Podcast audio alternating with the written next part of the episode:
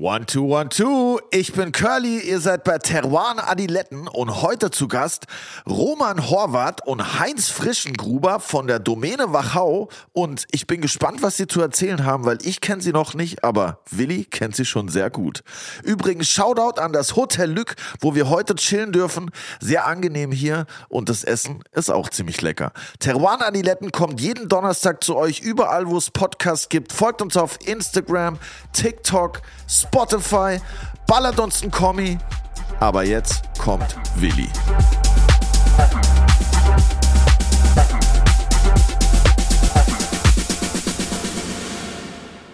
Auch ein herzliches Grüß Gott von meiner Seite. Ja, ja hallihallo, hallöle. Ich habe gehört, wir haben heute ein paar Homies von dir am Start, Willi. Aber richtig, richtig Ösi-Power heute. Mal wieder Wachauer. Das ist so mittlerweile ist das super. Nicht? Wir, wir bashen die Wachau immer, aber wir laden alle Wachauer ein und immer wieder kommen wir drauf, dass die Weine richtig gut schmecken. Also eine heimliche Liebe eigentlich, die ihr da habt für die Wachau. Ja, wirklich. Schon mehr als eine heimliche Liebe, muss ich sagen. Also nicht nur die Weine sind echt gut geworden, wieder in den letzten Jahren, finde ich. Also das, die hatten schon ein bisschen einen Hänger, finde ich. Aber es geht wieder extrem bergauf. Nein, auch die Gegend ist einfach wunderschön. Also wenn man so in Österreich unterwegs ist, muss man eigentlich mal kurz in die Wachau. Das ist wirklich schön. Krass, ich war da glaube ich noch nie. Ich musste auf jeden Fall mal vorbeigehen, weil ich habe gehört, der Heinz, der heute hier ist, der hat auch ein ganz gutes Motorboot und einen guten so schaut's aus. wir können ganz sag ich mal. super traditioneller Zielfahrt machen oder bevor wir im Heinz ein Motorboot durch die Gegend. Außerdem ist für dich auch was dabei, weil du musst unbedingt Wachauer Laval mit Leberkäse essen. Ist hervorragend. Oha, das klingt äh, jetzt schon sehr lecker, auch wenn ich nicht weiß, was es ist, aber wir werden es in dieser Folge bestimmt herausfinden. Yes, werden wir. Außerdem ist das heute auch eine Weltpremiere. Es ist nämlich das erste Mal, dass wir eine Genossenschaft zu Gast haben. Das ist eine Genossenschaft, eine hochqualitative Genossenschaft. Aber da werden wir viel drüber reden, hoffe ich zumindest. Weil es ist ein interessantes Thema, wie die das Ganze voranbringen.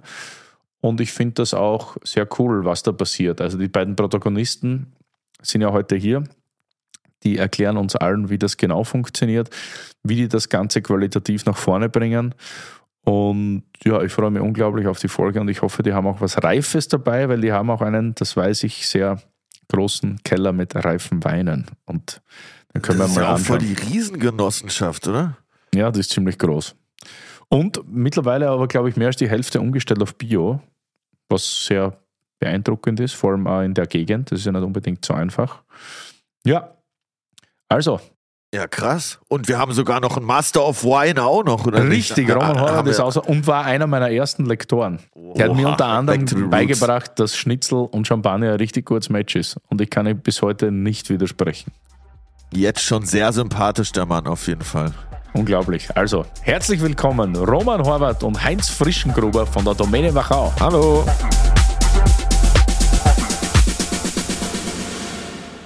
So, das dynamische Duo aus der Wachau. Heute angereist oder gestern schon? Wie ist jetzt angekommen? Na, gemischt. Gemischt? Ja. Ich heute. Aus Sicherheitsgründen, falls ein Flugzeug nicht ankommt, darum fliegen wir getrennt. ah, weil dann die Zukunft des Weinguts bzw. der Domäne komplett vernichtet wird. Ja, das sind immer getrennte Flieger. So ja, ungefähr. Ich war gestern schon da und, und uh, durfte im China Club essen. Uh, beim Chef Tam. Ja, war zentral und dann habe ich noch einen Schelle besucht. Hervorragend. Also hast du schon, aber dafür schaust du super fit aus heute. Ja, durfte mich ausschlafen. Sehr gut, ich bin schon ein bisschen früher gegangen. Wer ist denn heute hier, Willi? Ja, super, dass ihr da seid. Im Hintergrund hört man auch meinen Hund schaben, der ist auch schon durstig heute, ein bisschen Sieg ist wieder am Start. Roman Horvath und Heinz Frischengruber von der Domäne Wachau. Ihr heißt Domäne, seid aber eigentlich kein Domain. Naja, Oder da, schon. Da, da, da spricht der, der, deine deutsche Seele aus dir. Weil in Deutschland hat der Begriff Domäne eine andere Bedeutung. Ich glaube, da hängt es mit Staatsweingütern zusammen. Und äh, bei uns in Österreich ist Domäne relativ frei und auch europaweit. In der Burgund, glaube ich, hängt es wieder mit den eigenen Weingärten zusammen. Mhm. Was bei uns aber auch stimmt, weil alles, was wir bewirtschaften, sind unsere eigenen Weingüter über unsere Winzer. Unsere eigenen Weingüter. Wein, eigenen Weingärten. Weingärten, Weingärten über okay. unsere Winzer, mit denen wir zusammenarbeiten. Das heißt, sie gehören euch auch? Und die Winzer bewirtschaften sie also für euch sozusagen? So, so, sehen wir das letztendlich und so müssen wir es auch sehen, dass die Hektar, die für uns, mit uns bewirtschaftet, auch unsere sind, weil ja der Winzer auch Eigentümer der Domäne Wachau ist. letztendlich ist das ein großes Ganzes und nicht Verstehe. draußen macht jemand seine Arbeit und liefert dann Trauben. So war es mal früher, aber wir sehen das schon als sehr, sehr enge, enge, enge Verbindung. Ich finde es ja hervorragend, dass wir fast in jeder Folge immer probieren, Wachauer ein bisschen zu bashen, aber mir kommt vor, wir haben fast in jeder Folge einen Wachauer Wein und ich weiß nicht, wie viel Wachauer Winzer das wir jetzt schon da gehabt haben. Das ist eigentlich, Ein paar, ja. spricht wahrscheinlich fürs Weinbaugebiet. Ne? Durchaus. Wird jetzt auch wieder ein bisschen beliebter. Wir fangen an mit ein bisschen Sprudel heute. Jawohl. Aus dem Hause Röderer, die Kollektion 244. Sprich, für alle, die schon aufgepasst haben, ist großteils Jahrgang 2019. Kollektionen gibt es jetzt seit, glaube ich, vier Jahren. Mit 241 ging es los, davor Brut Premier. Und das ist jetzt, um auch den Jahrgang ein bisschen besser quasi dastehen zu lassen. Wie findet ihr das? Sehr cool. Man muss ja auch verstehen heute, dass wir einen der erfahrensten Winemaker Österreichs da haben und auf der anderen Seite sogar einen Master of Wine.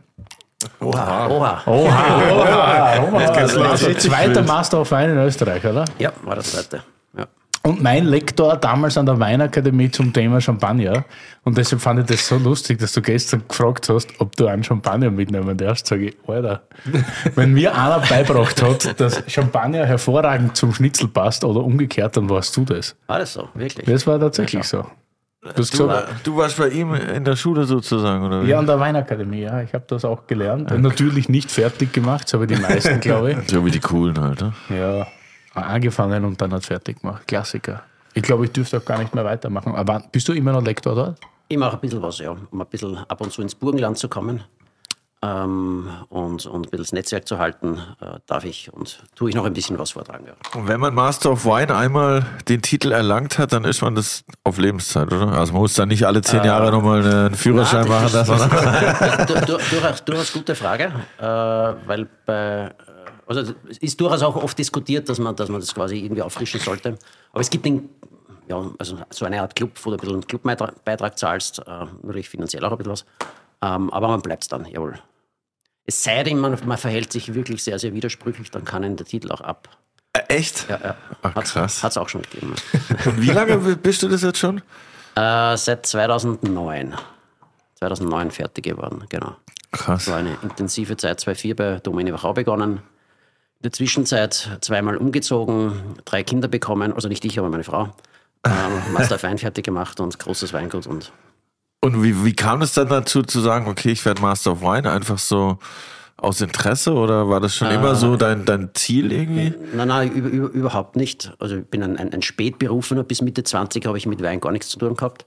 Ah, ja gar nicht so außer mit weiß gespritzten Cola Rot, was man bei uns getrunken hat.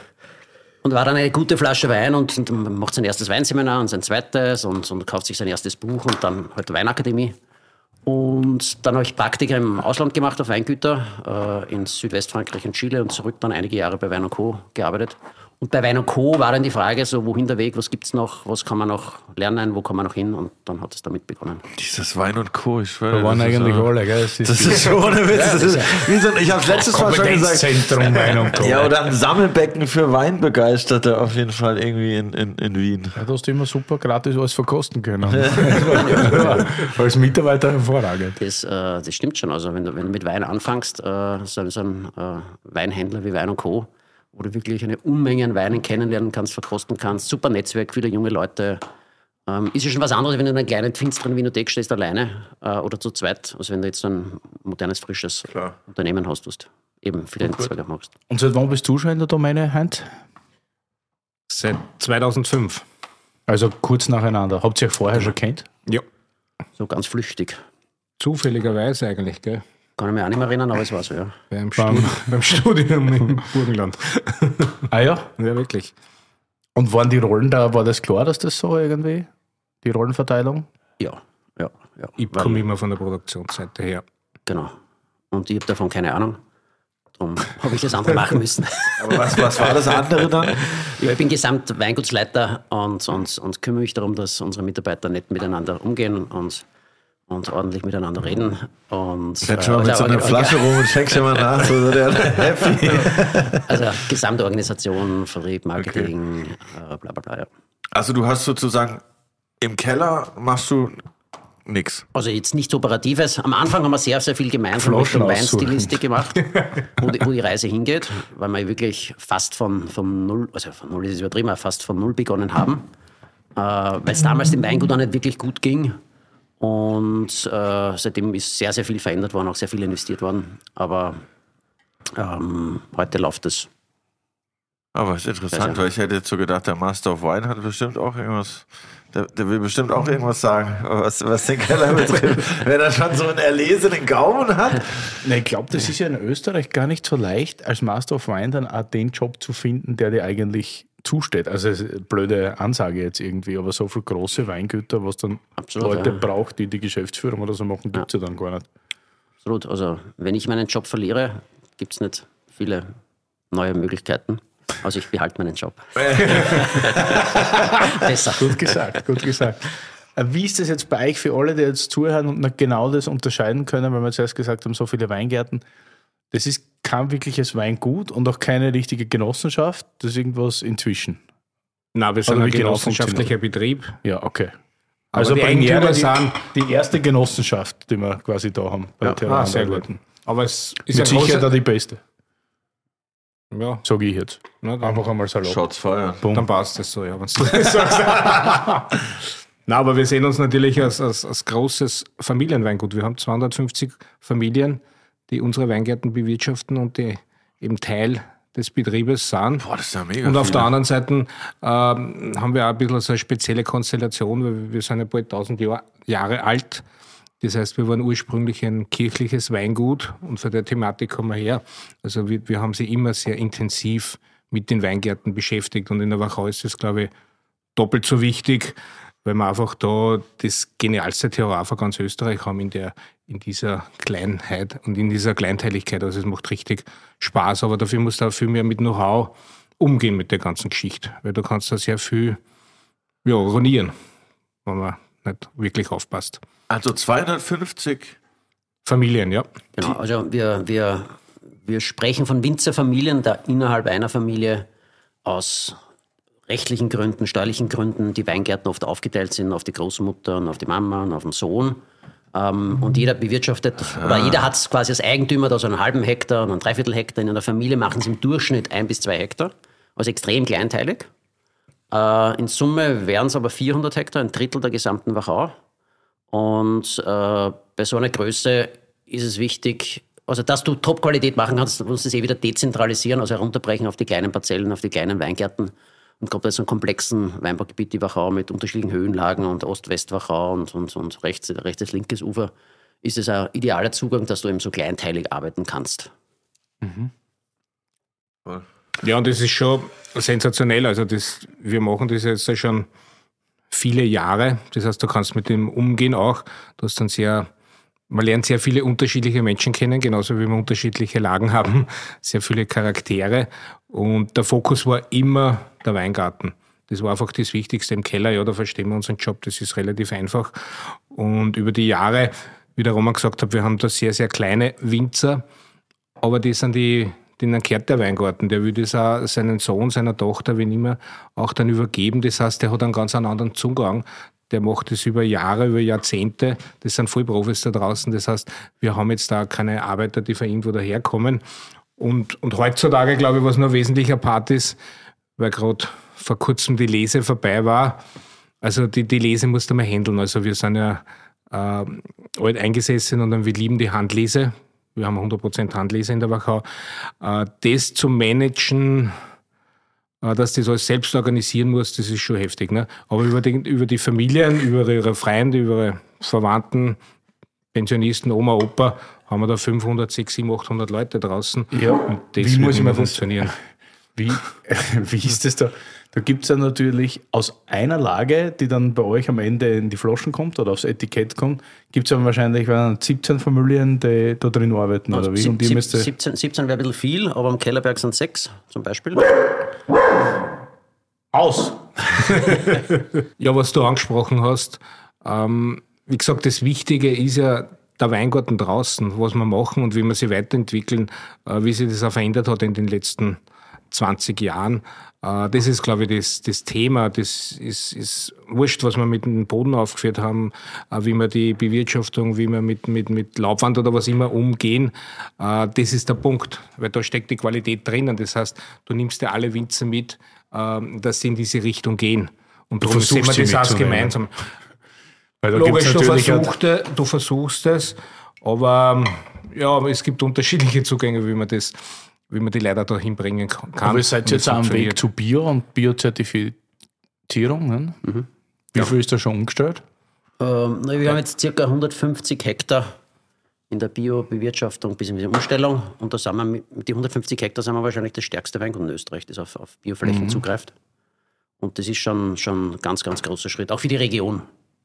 Aber nochmal darauf zurückkommend, äh, was du gemeint hast, da sind jetzt so verschiedenste Winzer draußen.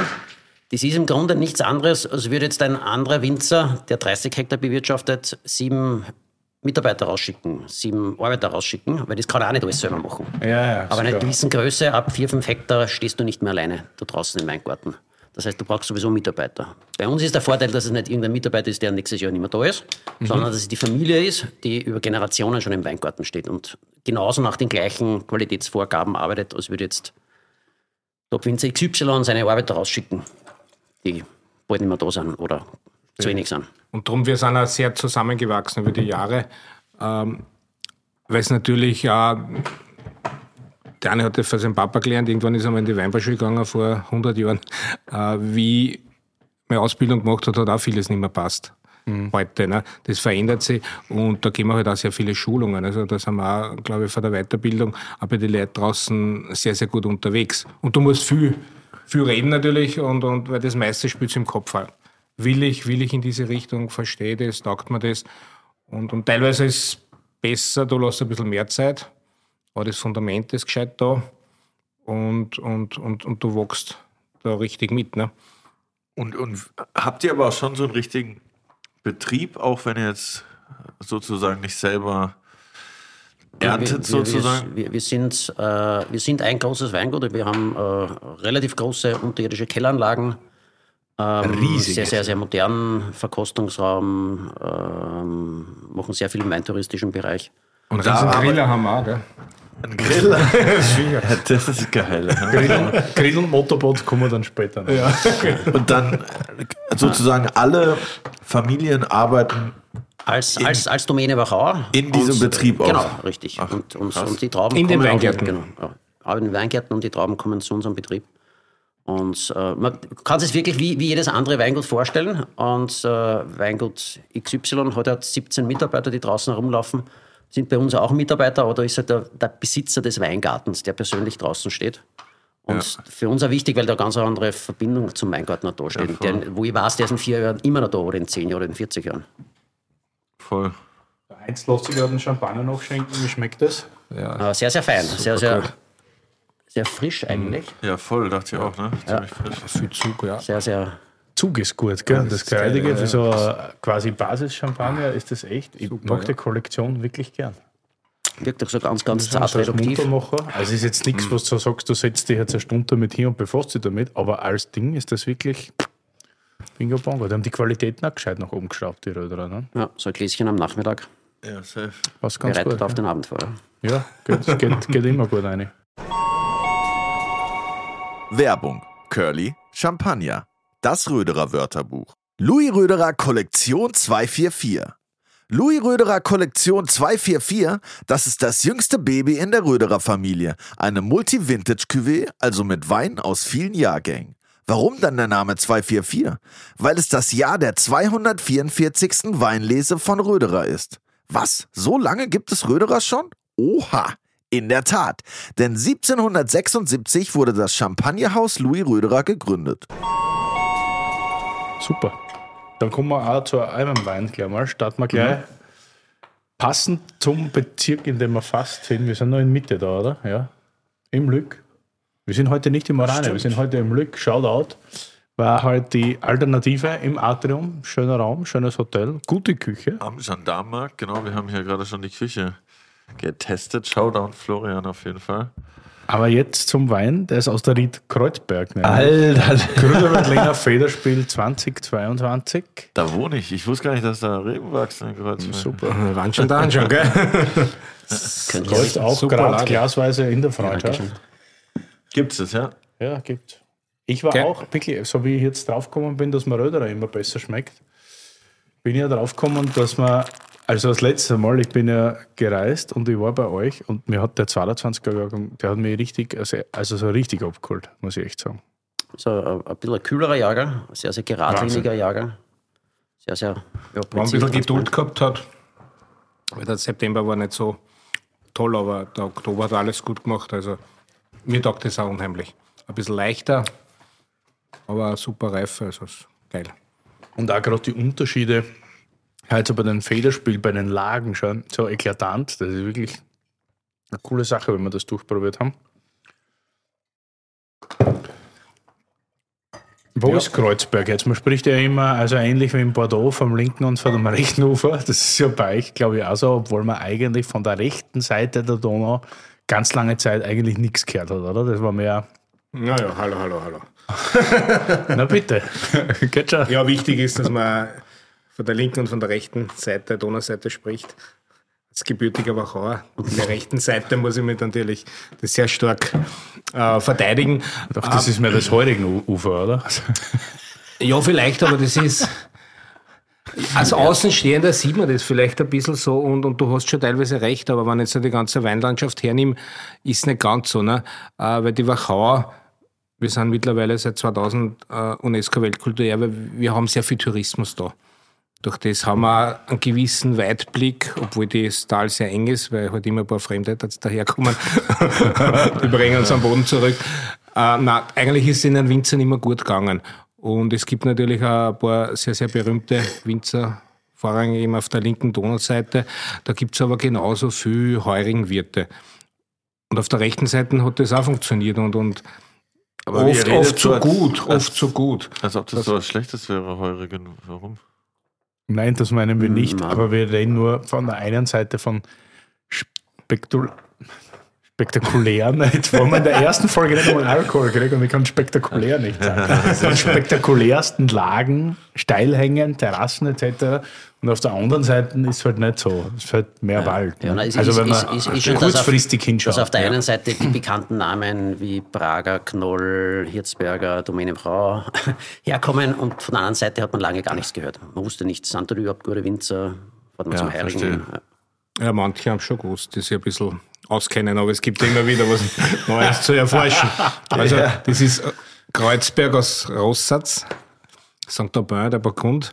Das war eine lange Oh, das ist sehr schöner. Vergleich, Also, das nein, gefällt das mir gefällt mir wirklich gut. Die kühle Ecke. Und man wird auch oft diskriminiert.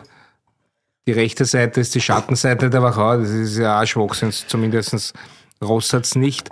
Aber was halt, was, was zeichnet ist die Seite aus? Auf der einen Seite haben wir den größten grüner Veltlinanteil. Wir gehen nicht so weit hoch. Wir haben nicht so viele Terrassen, weil natürlich alles ein bisschen mehr Ost, West, Nord gemischt ausgerichtet ist. Ne?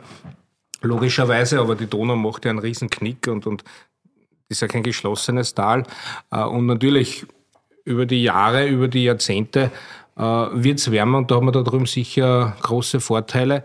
Und was halt oft so ist, jetzt da kommst du von der unbekannteren Seite, die halt erforscht erst, wenn du das dritte, vierte, fünfte Mal in der Wachau bist, sonst vergisst es. Ähm, da musst du dann ein bisschen wieder mehr anstrengen, aber du bist dann nicht so in den Korsett drinnen wie viele, wenn ich mich mal vergleichen muss mit meinen Nachbarn, weil das der in Spitze ist oder der in Leum oder was immer, kann ich viel, viel freier denken. Und das hat sich, glaube ich, in den letzten fünf, zehn Jahren extrem etabliert. Also, dass da ein paar junge Nachkommen sind, die was richtig Gas geben. Und, und die Lagen sind per se gut. Und wenn man sagt, ja, da ist nichts los, fahr ins Weinviertel, fahr ins Kampter, ins Kremter, die würden sich alle wünschen. Und vor allem ist ja zum Teil kühler ein bisschen, oder? Natürlich, und die Lagen sind kühler. Vor allem, du hast natürlich einen deutlich geringeren Rieslinganteil, weil meistens die Böden ein bisschen saftiger sind, äh, was für einen grüner Veltliner optimal passt. Und es ist kühler, aber Raussatz, wenn ich jetzt Raussatz hernehme, das ist auch zwischen Dürnstein und Weißenkirchen äh, von der Reife. Arnsdorf, das geht nochmal sieben, acht Kilometer rauf, das ist am kühlsten Und das Kühlsteck ist aber trotzdem noch immer der Spitzergraben. Also äh, die Ost-West-Ausdehnung, die ist am, am intensivsten, muss man sagen. Ja, die warst du schon mal in Wachau? Nee. Nee. Einen unglaublich schönen Campingplatz in. Rossatz, der die beste Aussicht. In der Wachau gibt es ja fast keine. Naja, das ist das, was man Hotels. sagt von der rechten Seite. Das Schönste ist der Blick auf die andere Seite. Also, Ja, genau. Was? Jetzt habe ich nicht aufgepasst. Entschuldigung. Aber dafür wohnen auch die cooleren er Leute. Die cooleren sind auch auf der rechten Seite nimmst den Curly mal mit. Ja, safe. wieder so einen Bulgarbären. Genau. Ich habe gehört, schon sagen. ihr habt einen großen Grill, da bin ich ja, auf jeden Fall das auch auch, ja, interessiert dran. Ja, ja. Aber Also vielleicht noch ein bisschen was zum Kreuzberg, oder? Das Genau, ist, ja, schon richtig, ja, ich spannend. wollte nämlich gerade drüber reden. Ja, weil das ist eine Lage, die zieht sich Rossatz nach Rührsdorf. Äh, ganz wichtig, Rührsdorf nicht zu vergessen, wie gesagt, da bin ich daheim, da komme ich her. ähm, und ist eine super Lage, das ist oberhalb von der Straße, das geht an den Dunkelsteiner Wald hin. Das heißt, sehr, sehr kühl, bisschen saftiger, optimal für grüner Veltliner. Am Tag wärmt es sich schön auf und dann fällt er relativ schnell im Schatten und dann kühlt vom Dunkelsteinerwald durch die Winde den, den Weingarten äh, extrem ab. Und unten hast du aber auch sehr viel Amphibolite. Das ist ein schwarzes Gestein, äh, was sowas Rauchiges mitgibt. Das kennt man gut von der Gleiten. Das heißt, für mich immer der Kreuzberg, das ist so grüner Veltliner, so frisch, straight. Äh, das hat auch eine super Spannung am Gaumen. Ähm, der, ich sage mal, der schluckt die, die ganzen äh, Klimaveränderungen. Der, der kommt da so leichtfüßig daher, wie man halt kennt, wie man gern saufen mag einfach. Was, was da durchkommen sollte, ist halt auch unser, also unser Domäne Wachau-Stil. Das ist sehr, sehr äh, tänzelnder, sehr, sehr geradliniger, sehr, sehr ja, feinwürziger Stil ist. Nichts Schweres, nichts Überladenes drinnen. Weil man nie oder sehr selten Botryt, ich meine, in die Federspiele sowieso nicht, aber in die Smaragde Botryt, das wird komplett aussortiert bei euch, Ja. oder? Erstens aussortiert und ja, da ist der grüne Wittliner begnadet, weil der kriegt kaum Botrytis. Oder sehr spät. Alles ist, alles ist möglich. Ja. bei, bei, bei einem anderen vielleicht. Aber ich finde das super saftig. Da, vor allem jetzt auch wieder, weiß nicht, wenn man bei Veltliner von Würze spricht, das ist für mich würziger Veltliner. Ne? Genau. Also für das stehen wir ja. Ja, und dann hat er schon wieder so einen Speichel. Du wirst gierig, wenn du das Glas hinstellst, wird schon wieder am nächsten. Genau. Ne? Das Und am geht Gaumen zieht das jetzt zusammen, da kommt so ein bisschen weißer Pfeffer dazu. So. super. Und absolut, nicht, als blindes Beispiel, du bist 100% Veltliner. Ne? Ja, absolut. Kannst nicht Nichts nix, nix Grasiges, auch wichtig dabei. Macht Durst, oder? Und auch Gott sei Dank, was man oft bei Veltliner hat. Ich meine, ich weiß ja nicht, wie das bei euch im Keller ist, aber ich stelle mir mal vor, bei den Mengen geht man kein spontan Risiko ein, hat, so blöd gesagt. Aber es schmeckt da nichts irgendwie nach einer komischen Aromahefe oder sonst irgendwas, sondern das schmeckt nach Veltliner. Ne? Nein, ich muss mal sagen, also kein Risiko und eingehen, ein Blödsinn. Also wir machen so viele verschiedene Chargen, dass, dass das schon brutal ist und wir, wir probieren ähm, sehr viel. Wir, wir stellen sie natürlich auf den Jahrgang ein. Äh, wie gesagt, im Köller arbeitet man sehr klassisch. Ich bin ein extremer Fan. Fan. Maischestandzeit, ein bisschen Tannin, das was ein bisschen die Säure unterstützt, weil die teilweise natürlich niedriger wird. Äh, wir machen klassische Kulturhäfen, wir machen auch Spontangärungen. Ähm, teilweise ist mein, meine Anwalt ist ein bisschen über, übertrieben. Wir vergären das halt einfach auch mit 19, 20 Grad. Das heißt dann nicht kühl oder so, dass wir wirklich in die Würze hingehen. Wir schauen, dass der Pfeffer da drinnen ist, dass man das, das, die Herkunft schmeckt und dass er halt einen Charakter hat. Ja, aber, aber, aber fragt nur weiter zur, zur Arbeit einer Winzergenossenschaft, weil so einfach ist das gar nicht. Das ist wirklich kompliziert. Also ich war viele Jahre gebraucht, bis ich es verstanden habe. Ja, man ist kann sich oft nicht wirklich was daran tun. Ja, was ist der essentielle Unterschied eigentlich so? Naja, das ist eine, eine gute Frage, weil der essentielle Unterschied ist in dem Sinn ja gar nicht so offensichtlich, weil es geht um, um, um, um gute landwirtschaftliche Praxis im Weingarten. Ich muss gut im Weingarten arbeiten. Und das, was im Weingarten gut gearbeitet wird, in bester Qualität dann in den Keller bringen und dann halt das bewahren, was du draußen machst. Und ein, klar, ein 3-4 Hektar, ein 3-4 Hektar Weingut, wo ich alles alleine oder so zweiten mache oder innerhalb von 3-4 Familienmitgliedern ist immer was anderes, aber ab 10, 15 Hektar brauchst du deine Mitarbeiter, die kommen, die gehen, du brauchst deine Lesehelfer oder du machst es mit der Maschine. Äh, Und das hat bei uns einen ganz großen Vorteil. Unsere Mitarbeiter sind einfach die Winzer selbst, also der Besitzer des Weingartens mit einer ganz starken emotionalen Bindung, ähm, mit, mit langjähriger Erfahrung und der ist nicht nächstes Jahr weg, sondern das geht über Jahrzehnte. Und auch extrem viel Wissen auf seinen ein, zwei Hektar, weil der muss jetzt nicht 15 Hektar betreuen und ist morgen ganz woanders, weil er andere Weingärten zu tun hat, sondern immer seinen eigenen Weingarten, ein, zwei Hektar. Das ist ja auch wieder heruntergebrochen auf verschiedene, auf verschiedene kleine Parzellen. Und okay, der hat dann, sage mal, der hat einen Hektar jetzt. Ja. Dann betreut er diesen Weingarten, erntet die Trauben, Ja. bringt die euch. Ist, ist aber quasi jetzt nicht für sich alleine gelassen da draußen und betreut es, sondern es ist über das ganze Jahr hinweg schon eine, eine intensive Kommunikation. Ja. Und der Weingarten ist ja nicht, da wachsen nicht Trauben, die dann zufällig irgendein Wein werden, sondern der weiß, ja, das ist mein Grüne Veltliner am Kellerberg, das soll einer der besten Grüne Veltliner Österreichs werden. Und der arbeitet ja schon das ganze Jahr darauf hin, genau, das, das frage ich mich jetzt gerade. Wenn es zum Beispiel dieser grüne Veltliner, wie viele Winzer haben dann da Trauben reingemacht? Also weiß der, okay, die acht anderen neben mir, die kommen da auch noch rein? Genau, aber sowieso. ich. Das ist ein, also der Kreuzberg ist, äh, naja, wie groß ist der? Da haben wir, glaube ich, vier Hektar am Kreuzberg. Ähm, das sind, ich weiß jetzt nicht auswendig, sechs, sieben verschiedene Winzer, aber die brechen das auch wieder auf einige Parzellen herunter, weil da ist ein bisschen was weiter oben, ein bisschen was weiter ja. unten. Also kommt nicht Und, alles aus der Parzelle da rein. Nein, So, sollte prinzi- prinzipiell schon, aber wir haben schon auch eine Selektionsmöglichkeiten. Also wenn mal eine Kiste dabei ist, die nicht passt, dann ist nicht dabei. Nee, weil ich frage mich nur, wenn man jetzt vier andere hat, dann kann man sich ja vielleicht noch ein bisschen untereinander absprechen und sagen, boah, ey, Das wird eh gemacht. Also, aber wenn man jetzt 20 hat, stelle ich mir das nicht mehr so einfach vor, dass der eine da hinten auch noch weiß, wie die Trauben von dem da hinten, so weißt du, dass man sich, das bedingt sich ja auch alles so ein bisschen, nehme ich an. Nein, das ist sicher ganz anders. Also nur auf das Kleinste zu beschränken, das ist zu wenig. Weißt, das, ich mag das nicht, du bist du groß und da magst du ein paar super Highlights. Nein, du musst äh, mit den Leuten reden, du musst gemeinsam arbeiten, du musst das schulen ähm, und da muss die Basis passen. Weißt? Warum kann ich nicht aus 400 Hektar einen, einen super Wein machen? Ist natürlich immer lagenabhängig.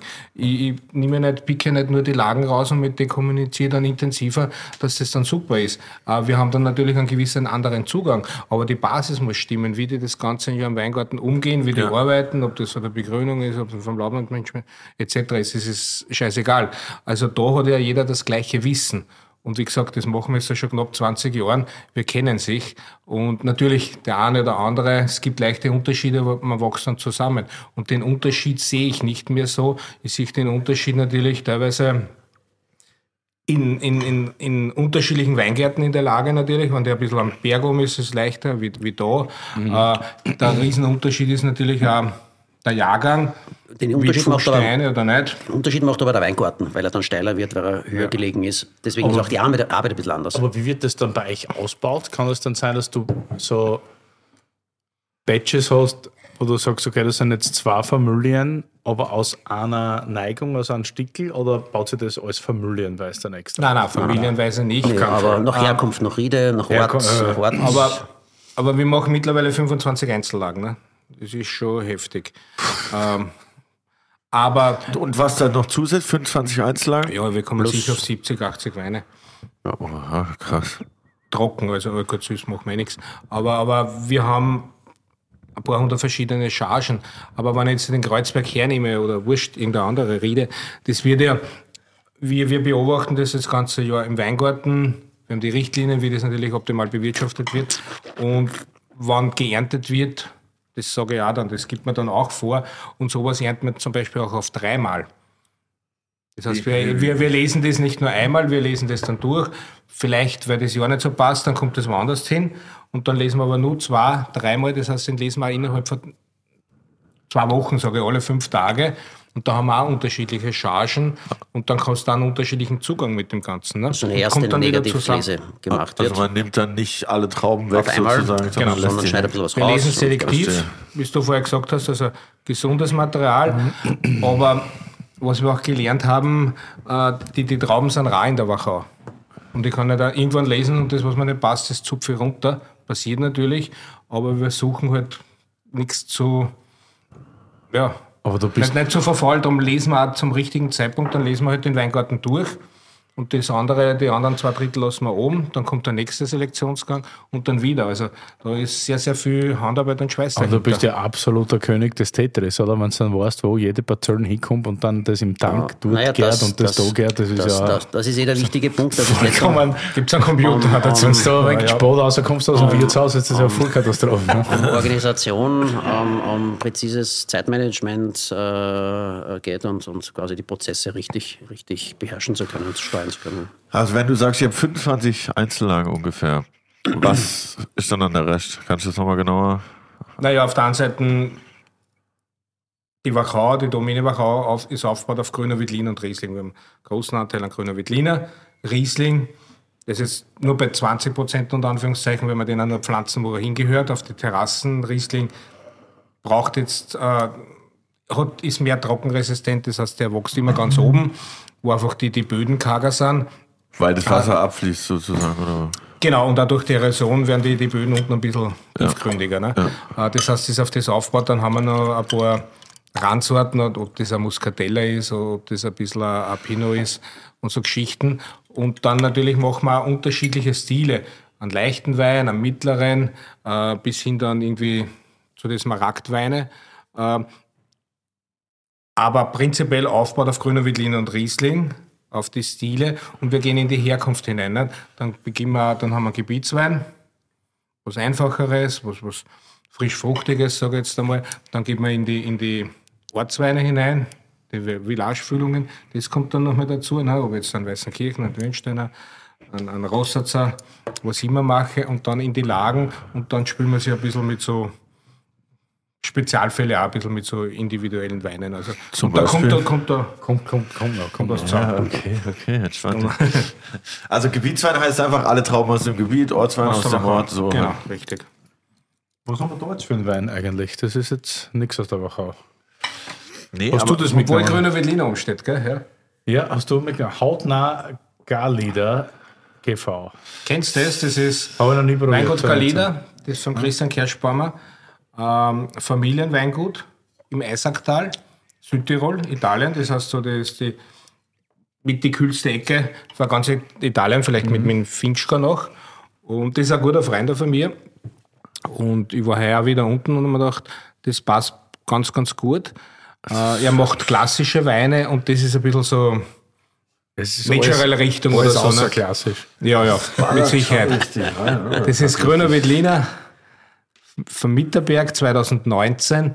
Ähm, ich habe mit ihm ein bisschen telefoniert, dass ich weiß, was los ist. Also Grüner Veltliner, der ist zwei Wochen Maische vergoren, spontan.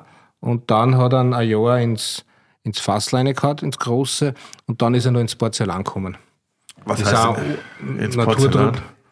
In so ein Por- ein Atomgefäß, so Porzellan. Ah, okay. Kennst du mehr von der Gärtnerei. Aber warum macht man sowas? Warum Ah. macht man es nochmal ins Porzellan dann rein? zwei Jahre war das in Porzellan. Das, der Unterschied ist, ähm, jetzt äh, mache ich Maische Gärung, dann lasse ich das auf der Vollhefe im, im großen Fass liegen, da habe ich mehr Sauerstoffkontakt. Dann kann er sich austoben, da kann er sich ein bisschen stabilisieren.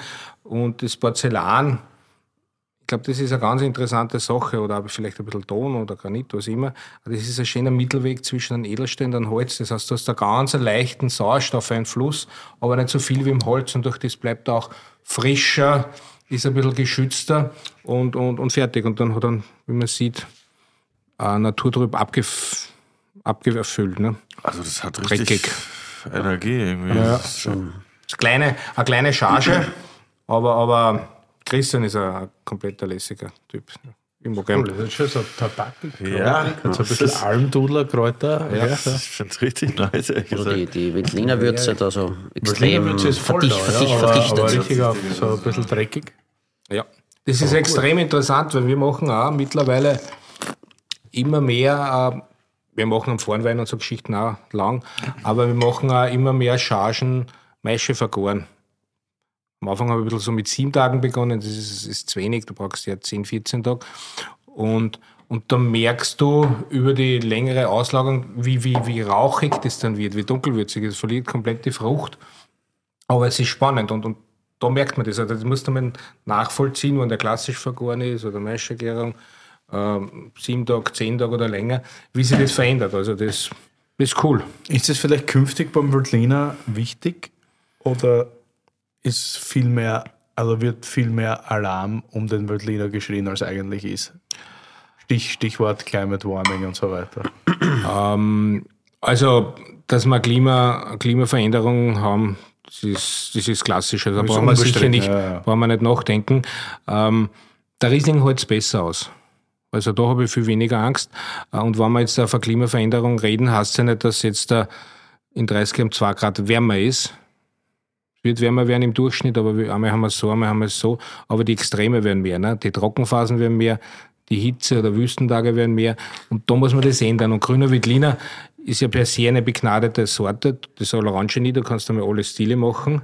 Aber grüner Veltliner kann sehr viel Zucker produzieren. Das ist ein gewisses Problem. Ne?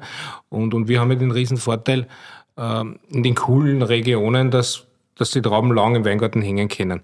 Ähm, und haben, ist nicht das große Problem vom, vom Alkohol nachher dann her, aber das ändert sich. Ähm, und was dann passiert, grüne Veltliner hat sicher jetzt nicht die höchste Säure. Das kann ich bei weitem nicht mit Riesling vergleichen. Und wenn das natürlich tiefer wird, die ganze Geschichte, äh, glaube ich schon, dass man da ein bisschen mehr in diese Richtung geht. Das heißt, das Tannin ist sehr, sehr unterstützend, wenn die Säure weniger wird und gibt mir Frische. Und, und das ist ja nichts, was wir erfinden. Wie gesagt, wir machen die Maischergärungen, dass wir das rückverschneiden können. Das Rückgrat ist, dass es eine längere Haltbarkeit hat. Das Frial macht das eh schon 100 Jahre oder in, oder in, in Südfrankreich oder was. Ja. Also deswegen. Und, und ich glaube, das wird immer wichtiger, ja. Und natürlich, in- ich glaube auch parallel die Weintrinker, gerade die, was wir gern haben oder die, was in der Wachau, was viele unserer Kunden sind, die kennen sich ein bisschen aus, weißt Die gehen auch in die Würze. Es wird natürlich das laute, fruchtige, so wie Neske, das, das schaffen wir sowieso nicht, wollen wir gar nicht. Äh, Und das unterstützt ihm sogar die Würze. Wie Braucht siehst du das? Bin ich wieder dran. nicht wegschlafen. Hast du nicht aufpasst? Was war, was war die Frage? Entschuldigung, Herr Professor. Äh, na, es, was vorher angesprochen hast, das ist garantiert so, dass, dass es ein, ein, ein äh, medienwirksames Thema ist und regelmäßig aufgegriffen wird und dann ein bisschen bei Höhe gemacht wird und der grüne Veltliner wird aussterben und dann werden wir nochmal Oder pflanzen.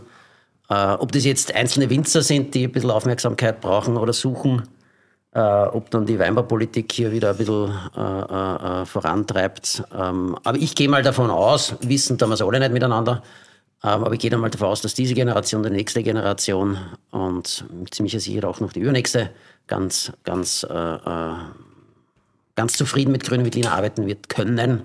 Natürlich braucht es Umstellung und kann man nicht mehr so tun wie vor 20 Jahren. Aber das ist eben, sagen wir, ein Großteil bewusst Ja, wir, pro, proaktiv damit arbeiten und wir werden weiterhin super coole, äh, frische Weine haben. Und in der Wachau noch mehr als sonst irgendwo. Wir sind das westlichste, das kühlste Gebiet. Wir haben zum Kämpfen teilweise in manchen Jahren mit der Reife, dass wir dorthin kommen. Äh, das hängt lange. Ähm, und die Säure, auch wenn es teilweise analytisch niedriger ist, die, die Weine haben aber trotzdem eine, eine, eine, eine Kernigkeit und eine Frische. Also auch wenn der Säurewert relativ niedrig am Papier steht, aber der Wein schmeckt, schmeckt anders. Ja, das merkt man an dem Kreuzberg zum Beispiel. ne? Das hat also Ja, ja, Softigkeit und einen Knack und alles. brauche ich nicht nachdenken. Ne? Na, kommen wir jetzt gleich zum Wein aus einer wirklich heißen Gegend. Yes. Ui, Ein Noch Mitbringsel. nicht probiert, den Jahrgang. Finde ich super. Äh, Domaine de l'Horizon, Ich war mir überlegen. Thomas Teibwert und Joachim Christ. Einerseits Blanc 2016. Das ist Grenache Blanc, Grenache Gris und Macabeu oder so irgendwie, oder? Na, das ist zwei Drittel Macabeu und ein Drittel Grenache Gris. Ah, da schau her. Ja, kann ich ein bisschen mehr erzählen. Na bitte. Hast du ja dumm mitgenommen, ne? ich Ja, ich jetzt muss einfach einmal hingeschossen. Weil ich habe zu Silvester einen, einen Rosé aufgemacht von Thomas. 2014, boah, das war geil. Aber nur, nur dazu, also ich habe es früher erlebt in Frankreich, die haben einmal das Factsheet geschrieben mit der Rebsortenzusammensetzung und haben es dann in den Folgejahren nie wieder geändert. Ich glaube nämlich auch, ja. egal, das ist immer so, ein- so ein Lotto. Bingo. Ja, ja. Rebsorten-Bingo. Kann ich mir aber nicht vorstellen, dass der Thomas sowas gemacht hat. Na, warum habe ich das mitgenommen? Wie gesagt, so Silvester Rosé aufgemacht für ihn. Das war viel sensationell, das war so frisch. Und, und, und ich liebe seine Weine. Thomas Teiber ist auch ein uralt Freund von mir, auch vom Studium noch her. Und, und das ist geil. Äh, von den Sorten haben wir es eh schon gesagt, ne? 2016. Ich habe gesagt, das 2016 war ein sehr warmes Jahr, aber nicht zu extrem. Aber relativ früh eben gelesen. Ähm, was er dann gemacht? Ganztraubenpressung, spontan oder Verkehr natürlich. Ähm, in, in, in 800 Liter, 500 Liter, 600 Liter Fässer Stockinger? vergoren. Ja, da kriegt einen Hören.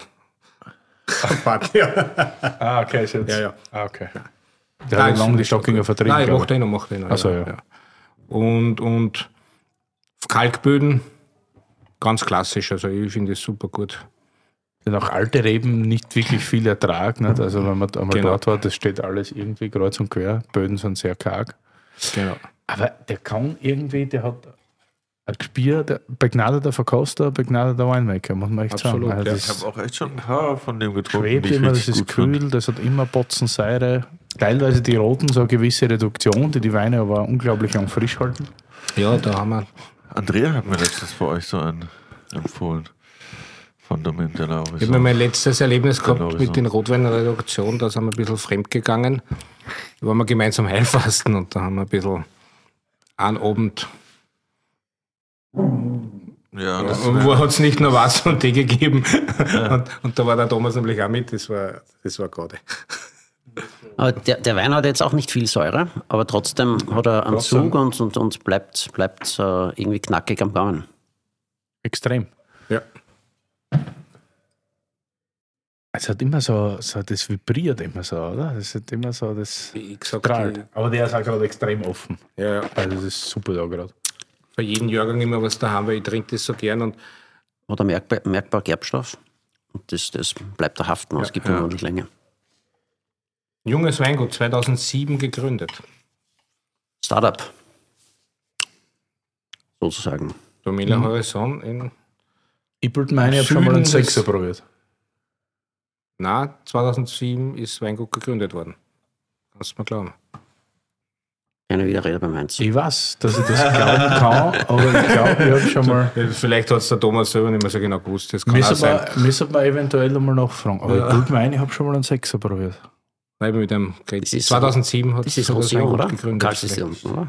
Genau, Kals, ja. Kals ist das, glaube ich, in genau. Roussillon. Ja, genau, Ja. in Karlsdorf. Bei Perpignan noch südlich. Ne? Ja, Stimmt. Ja. Aber cooles Weingut auf jeden Fall, cooles Projekt. Und ich trinke das immer gern. Ja. Wir haben die auch, glaube ich, breit gefächert bei uns in der Ja. Bar. Wie Auch die heißt kleinen. Du hast einen Patriot getrunken. nee, Patriot de mit, l'Horizon. mit M irgendwas. Bin ziemlich sicher. Wäre jetzt peinlich, ich glaube, es war Patriot. Okay, ja, dann. Dann war es Patriot. Cheers. aber da ist immer ein bisschen Muskat dabei, deswegen hat es Ja. die Uhr geschmeckt ja, und so einen leichten Restzucker. Ah, ja, das war Muskat habe ich schon Patriot. gemerkt. Deshalb mit M. Siehst du das auf? Ja, ja, genau, ja. ja. Aber dann passt das. Oder was ist aber für das eine ist cool. Rebsorte, dieser Patriot? Du, was? Was ist das für eine Rebsorte, Patriot? Muskat Rebsorte. und äh, Ja. Hans für die drei, was wir gerade Genau, genannt das. drin. Ein bisschen Muskat. Ist das manchmal, wenn man so lange in so einem riesen Weingut arbeitet, wünscht man sich dann manchmal die Arbeit in einem kleinen Weingut oder ist das, dass man so Entscheidungen irgendwie schneller treffen kann oder selber für sich besser entscheiden kann, ah, das machen wir jetzt nur so, weil so muss man ja eigentlich immer im Zuge von 250 Familien, also man gibt schon einen Stil vor, weil natürlich ist es immer äh, und nehmen. Na, also, das, das, also so ist es nicht, dass man jetzt glaubt, weil das ist ja, also grundsätzlich ist eine Genossenschaft, also es ist extrem basisdemokratisch, das heißt die, die Genossenschaftsmitglieder, ob das jetzt eine Winzergenossenschaft ist oder jede andere, entscheidet quasi die Generalversammlung, da treffen sie alle und dann können sie abstimmen, das machen wir, das machen wir nicht. Ähm, Wenn es Erfolg haben soll, dann muss ich das trennen. Also dann muss ich die, die, die, die Winzerschaft im Weingarten, das Spezialistentum davon trennen, wie das Weingut zu führen ist. Und das ist bei uns passiert. Das heißt, da ist eine hohe Vertrauensbasis vorhanden. Und die Entscheidungen treffen wir. Und wenn wir morgen sagen, wir wollen einen Wein ganz anders ausbauen oder wir wollen den früher lesen, dann wird halt der Lesezeitpunkt für die Winzer, die auf dieser Lage sind, halt anders festgesetzt und dann passiert das. Also da gibt es gar keine Diskussion. Nö. Nö. nein, Natürlich kann einer dann sagen, du, das taugt mir jetzt nicht. Boah, das ist Äh, kann dann einer sagen, das taugt mir nicht. Aber dann wird ein der Form auch nicht mitgenommen und dann gibt es auch eine andere Wertschätzung, sprich von Gehalt, weil letztendlich ist am Ende des Tages, es ist auch was, was verdiene in meinem Tun, oder ich muss ja auch Familie ernähren. Mhm. Ähm, wir zahlen für die Trauben, aber das soll quasi für die Arbeit im Weingarten sein und die ist extrem komplex dargestellt, wofür quasi ja. Aufwand, Zertifizierung, äh, Laublandarbeit, Bodenarbeit etc. etc. dargestellt. Aber im Grunde ist, ist, ist, ist es schon äh, geführt wie das andere Unternehmen. Jetzt von meiner Seite als Geschäftsführer und Weingutsleiter und der Heinz dann quasi für den technischen Produktionsteil. Und dann halt viele, viele Mitarbeiter, ähm, die da super, super engagiert dabei sind. Ja, da kannst du es nicht und, jedem recht machen. Und unsere Winzer sind halt quasi die Spezialisten im Weingarten. Die kümmern sich um den Weingarten, um den Weingarten, um den Weingarten und dann um die Lese. Und wenn das so ausgemacht ist und auf allen Seiten akzeptiert, ist es ja eine perfekte Lösung in ja. Wirklichkeit. Ne? Die, die ja. Aber natürlich, wie gesagt, du kannst das nicht immer jedem recht machen, aber, aber du musst es erklären, weil der muss ja den Job im Weingarten auch dementsprechend machen. Und, und es hat einige Veränderungen gegeben natürlich in den letzten Jahren, aber es funktioniert gut. Und ja, Wünsche hast du immer. Einmal so, einmal so. Aber stimmt, ich glaube, wenn da geht einmal was am Arsch, aber dann bist du in einem kleinen Weingut, dann geht es am Arsch, dass du es selber machen musst. also, einmal ja, vor allem ist es irgendwie cool, das haben wir in der Folge mit, mit den Themen sehr gut besprochen, weil da ging es ganz viel um Größe immer und alle stellen sich das so super vor, so klein und romantisch, aber der Armin hat genau das Gegenteil erklärt, was eigentlich cool war. Er hat gesagt, er kann, auch wenn er mal einen beschissenen Jahrgang hat oder so, sie dann halt seine Komponenten zusammenbasteln, ja, beziehungsweise dann wahnsinnig ja, viel vom Lagenwein halt in den kleineren Wein pumpen, wenn der Jahrgang noch passt und ja, dann halt einen umso besseren kleineren ja, Wein. Ganz genau. Und, und der Themen, glaube wir machen 100 Hektar oder so. Ja, ja, Wir machen 400, haben halt noch mehr Mitarbeiter, sprich Winzer im Weingarten und dann am Weingut und im Keller. Ähm, aber bei 400 Hektar, da gehen sie schon viele, viele Top-Top-Flaschen aus. Echt viel. Also Du kannst auch nach unten selektieren letztendlich, wie du, wie du sagst. Also du hast auch ein bisschen Spielraum. Mhm. Und kriegt dann jede Winzerfamilie ein paar Flaschen oder wie ist das? Ein paar Flaschen?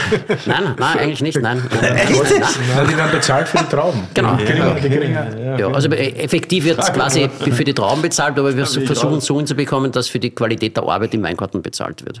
Natürlich hast du natürliche Unterschiede, weil spitzer Gegend, kühler, spätere Lese, Wetterrisiko, geringere Träge etc. Das musst du irgendwie aus, versuchen auszugleichen. Aber im Grunde geht es um die Arbeit im Weingarten. Aber die kriegen keine Flaschen, ja, aber sie kaufen sich Flaschen.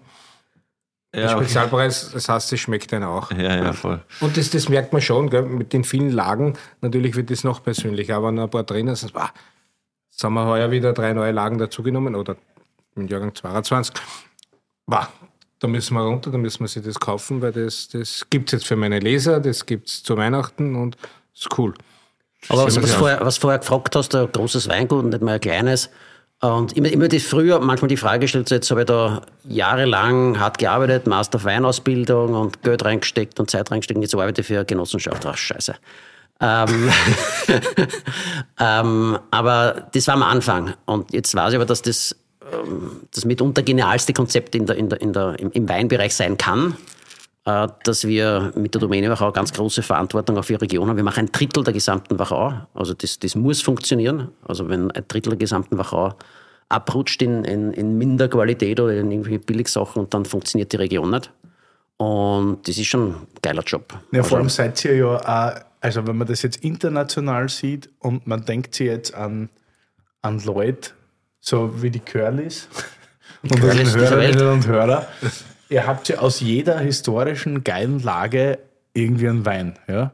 Und wenn, sie, wenn man jetzt sagt, ihr macht Singerriedel und dann hört man international Singerriedel und der schmeckt scheiße bei euch, zum Beispiel, dann leidet ja der Hirzberger Absolut. mitunter. Ne? Und das ist ja bei euch eine riesengroße Verantwortung auch, eine anständige Qualität zu machen für das ganze Gebiet, was du gerade gesagt hast, weil ihr ja auch ja, Aushängeschild für sämtliche Lagen dann seid, die ihr so ja. bearbeitet.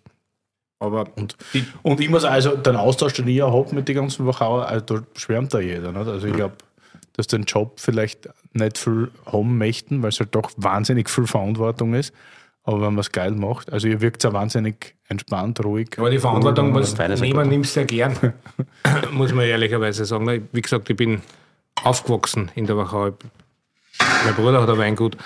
Ähm, und das ist schon eine große Ehre, dass du dich da auch um das Ganze kümmern kannst.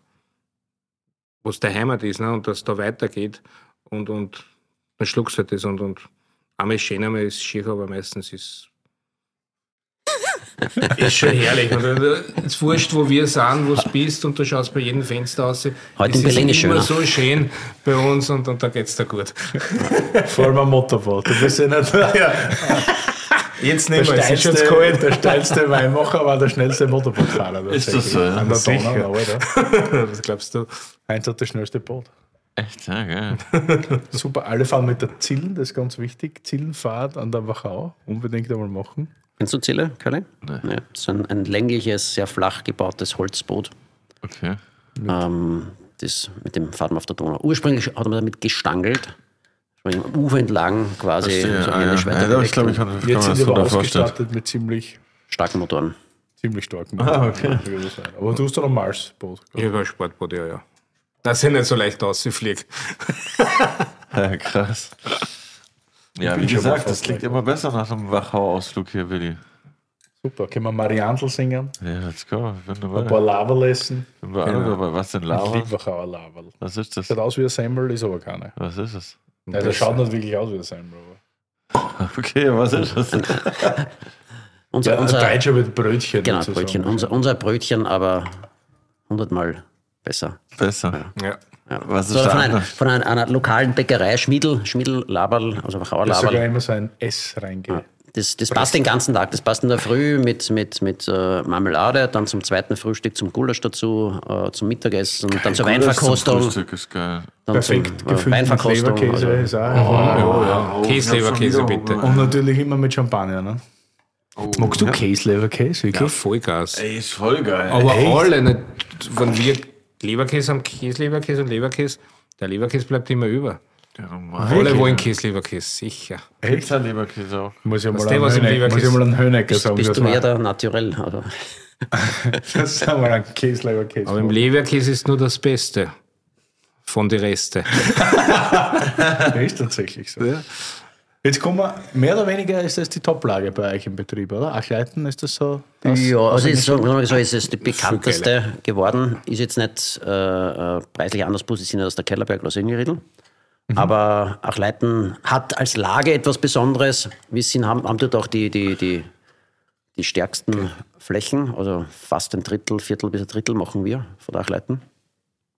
Ihr müsst mal kurz erklären, was Single Riedel ist. Ich denke, die ganze Zeit redet über ein Oh ja. Single Barrel Fass oder Das ist eine. Lage, die heißt Zingeril. Also ein Weinberg, eine Riede, eine Lage. Und die ist, In, ist in, top, top. Im richtigen Ort für die, nämlich Spitz an der Donau. Ja, perfekt, Digga. Ja, und die, Das gangert nur weiter, der Spruch. Also, so. Das lassen wir jetzt. und die geht richtig ab, oder wie? Single Riedel, oder wie? Bitte? Single Riedel ist krass, oder wie? Singeriedl ist eine Rieslinglage Schon und äh, ein Großteil Riesling. Und gibt es ganz, ganz tolle Rieslinge vom Hirzberger Franz und wir machen Riesling drauf und, äh, und gemeinsam machen wir wahrscheinlich schon 60, 70 Prozent der Lage. Hirzberger und wir. Und dann gibt es noch ein paar andere Winzer. Und das ist schon in der Nähe hier, oder warum? Das sind gerade- Weißenkirchen, das ist die Rieder Gleiten. Das Ich ist, persönlich liebe das, weil das sagt so viel Herkunft, so viel Feuerstein. Ja, also es Wachau ist so ein Längstal äh, der Donau entlang und so 20 Kilometer. Und auch Weißenkirchen ist ziemlich in der Mitte. Und dort ist die Achleiten zu Hause. Und das hier vorne drauf ist euer Kellerschlössl, ja. Weingutschlössler. Das, Genau. das Lusthaus in den Weinbergen. Seid ihr mehr Riesling-Afficionados oder Veltliner-Afficionados? Ich bin Riesling. Ich hab's gern sauer. Sauer wie. Aber ist sauer das machen Riesling. blöd, weil du weißt, dass die Deutschen meistens am besseren machen? Äh, das sagst jetzt du, weißt du, ich habe das Riesling trinken ja in Deutschland gelernt, ne? ich war ja lange in Deutschland, ne? ich ich bin mir ab und zu nicht sicher. Ne? Okay. Wo warst du denn in Deutschland? Nein, ich habe in Geisenheim studiert. Ach so. Ja, da gab es bestimmt den einen oder anderen Riesling. Na, aber was, was ich an Riesling so liebe, ist halt, dass das die Herkünfte so schön zeigt. Ne? So ein Wachauer Riesling, ein Elsässer Riesling, ein Pfälzer Riesling, ein Moselaner, das ist, ist halt geil und, und wie gesagt, ich liebe die Säure. Ich bin ein bisschen so ein Säurefetischist und, und darum stehe ich ziemlich auf Riesling. Vielleicht muss ich das ändern mit, mit dem Alter, wenn ich nicht mehr so viel aushalte. Also genau habe ich es nicht vorgelesen. Wir trinken jetzt 2022 Riesling Achleiten Smaragd. Mit der Säure hast du recht. Ja. Ja. Bumm. Ja. Ja, I like. Ähm, ja, das ist halt ganz, ganz ohne Botrytis. Ähm, ist ja jetzt nicht quasi diese, diese marillige Frucht so im Vordergrund, ein bisschen rauchiges ist immer drinnen. rauchig und ein bisschen gelber, ja. Mhm. Das ist auch das Schöne, weil in Österreich sprichst du sehr oft über Marille und Pfirsich. Und, aber ich glaube, was wir mit den Rieslinge zeigen in der Wachau, ob ich jetzt da beim Training bei einer Brandstadt anfange, über Singriedl, Agleiten, Kellerberg, Leuenberg, das verändert sich. Da ist da so eine enorme Vielfalt drinnen, was in Deutschland ja ganz klassisch ist. Ne? Da ist ein bisschen mehr Ausdehnung natürlich und das, das taugt mir. Ist es bei euch auch so, dass ihr merkt, also das ist ja generell bei den Sommeliers immer so, Wachau war einmal lange Zeit out, dann war sie wieder in oder sie wird gerade wieder irgendwie inner. Und dann natürlich so die kühleren Gegenden, so wie jetzt redet gerade jeder von der Training. Das ist ja, glaube ich, die höchste Lage in der Wachau oder so, ne, dem Spitzer Grom. Ja. Sehen dann, lasst man dann mal die kleinen Familien vorgehen und sagt dann, okay, super, jetzt redet zwei Jahre jeder von der Training, weil es so super ist, jetzt schauen wir, dass wir da ein bisschen mehr Augenmerk drauf legen, oder ist das bei euch immer euer Gefühl? Ich habe die Frage jetzt nicht ganz verstanden, aber Ja, dass du so sagst, jetzt wenn die Jungs von der Grabenwerkstatt wahnsinnig viel für ein Training nehmen Also und meinst du, ja. überall boomen und überall die super Punkte haben, dass man dann sagt, okay, wäre jetzt, Jetzt cool, wenn wir vielleicht ja. selber ein bisschen mehr Augenmerk auf dem Training legen, oder? ja, also das, das Augenmerk, also Spitzer Graben war vor 20 Jahren ganz unbemerkt und dann kam ja. der Peter Malberg und haben wir gesagt, der Depp und wird eh nichts und etc. Und hat es aber allen gezeigt. Und äh, der Martin und Grabenwerkstatt, was die jetzt machen, ist ganz genial, äh, weil es wieder ein bisschen anderer frischer Wind auch drinnen ist. Ähm, für uns ist Spitzer Graben immer schon wichtig gewesen. Also wir machen fast die Hälfte aller Flächen da hinten, ist, ist Domäne Wachau, also wow, 45 Prozent. Ähm, für unsere Gebietsweine ganz wichtig, weil wir das auch gut, gut da reinbringen können. Und äh, klar, also wir, wir, sind, wir sehen uns jetzt nicht, dass wir quasi als Domäne Wachau, als großer Betrieb irgendwo plötzlich ganz neue Trends setzen müssen, so und das wird jetzt die Lage der Zukunft. Also ist uns schon lieber, wenn man das gemeinsam macht, wenn andere Winzer auch dabei sind und ob jetzt die Grabenwerkstatt das zuerst macht oder der Peter Malberg oder, oder der Högel schon vorher gemacht hat und wir zwischendrin ist jetzt gar nicht, gar nicht so wichtig. Wichtig ist, dass, dass, dass, dass dort gute Wertschöpfung passiert, also dass die Winzer, die Arbeit dort auch entsprechend wertgeschätzt wird. Weil es ist wirklich anders. Es ist dort ein bisschen schwieriger zum Arbeiten als aus, aus dem Ostende oder Beginn der Wachau. Später kühler. Ähm, aber die Ergebnisse können auch ganz besonders sein. Ja, also das ist ja generell bei den Leuten, so wie du sagst, du magst Säure sehr gern, ist das natürlich bedingt. Weil der Gleiten, der schiebt gerade an, das ist unglaublich. Das ist, äh, Mega Wein. ja, danke. Deppert. Cool. Aber, aber so ist ja das. Spitzer Graben, moderner, weniger modern. Vorher hast du über Rossatz geredet, ne? die kühlere Seite. Ähm, es, es ist alles in Bewegung.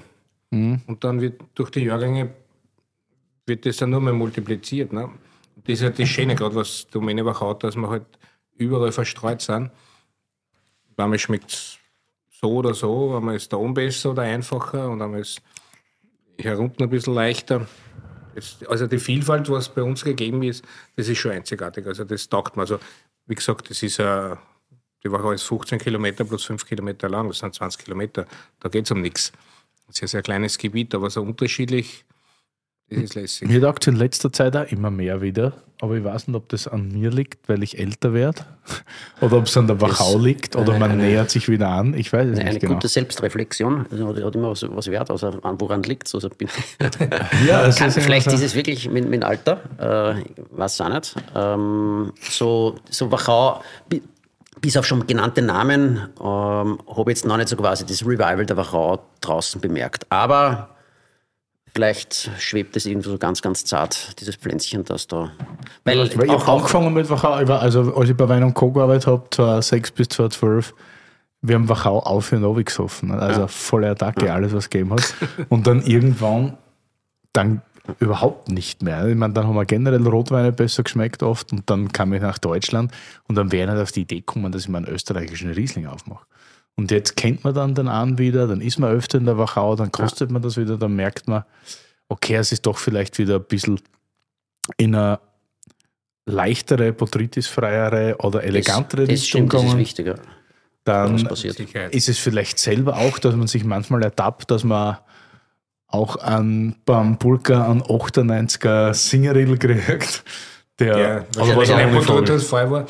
Der, der Botrytis hatte, aber, Nein, der aber richtig Botrytis kommt. aber, aber, aber die Flaschen war so gut. aber ich das mir war dachte, kein, kein, kein schmutzige Gottes Botrytis, obwohl es 98 war. Äh, Also die, Alter Schwede war das gut. Ne? Ziemlich Säure gehabt. Also. Jetzt, Das ja, das schon war krass Wahnsinn. Säure Ne? Das Und das ist dann schon irgendwie Der lustig. Saftigkeit und Druck, aber die Säure hinten auch, gell? voll. Das ist das Gute an der heutigen Folge, dass das alle, die zuhören, das auch jetzt direkt nach Hause bestellen können. Wir haben nämlich wieder mal ein Tunder Weinpaket gebastelt. Und unter anderem sind die beiden Weine mit dabei, die wir bereits verkostet haben. Es ist ein Sechserpaket. Und zwar ist drin GV Federspiel Kreuzberg 22, bereits besprochen. Dann GV Federspiel Liebenberg 22. Riesling Federspiel Trenning, Spitzer Graben, haben wir aufgepasst. Gell? Smaragd Kirnberg 22. Riesling Smaragd Achleiten, den wir gerade trinken, 22. Ei. Und dann noch eine Spezialität. Grüner Veltliner Steinwerk Spitzer Graben 22. Und das Ganze gibt es für sehr schlanke 105 Euronen. Alter, ne, ist das schlanker als du. Und wo findet man das, Curly?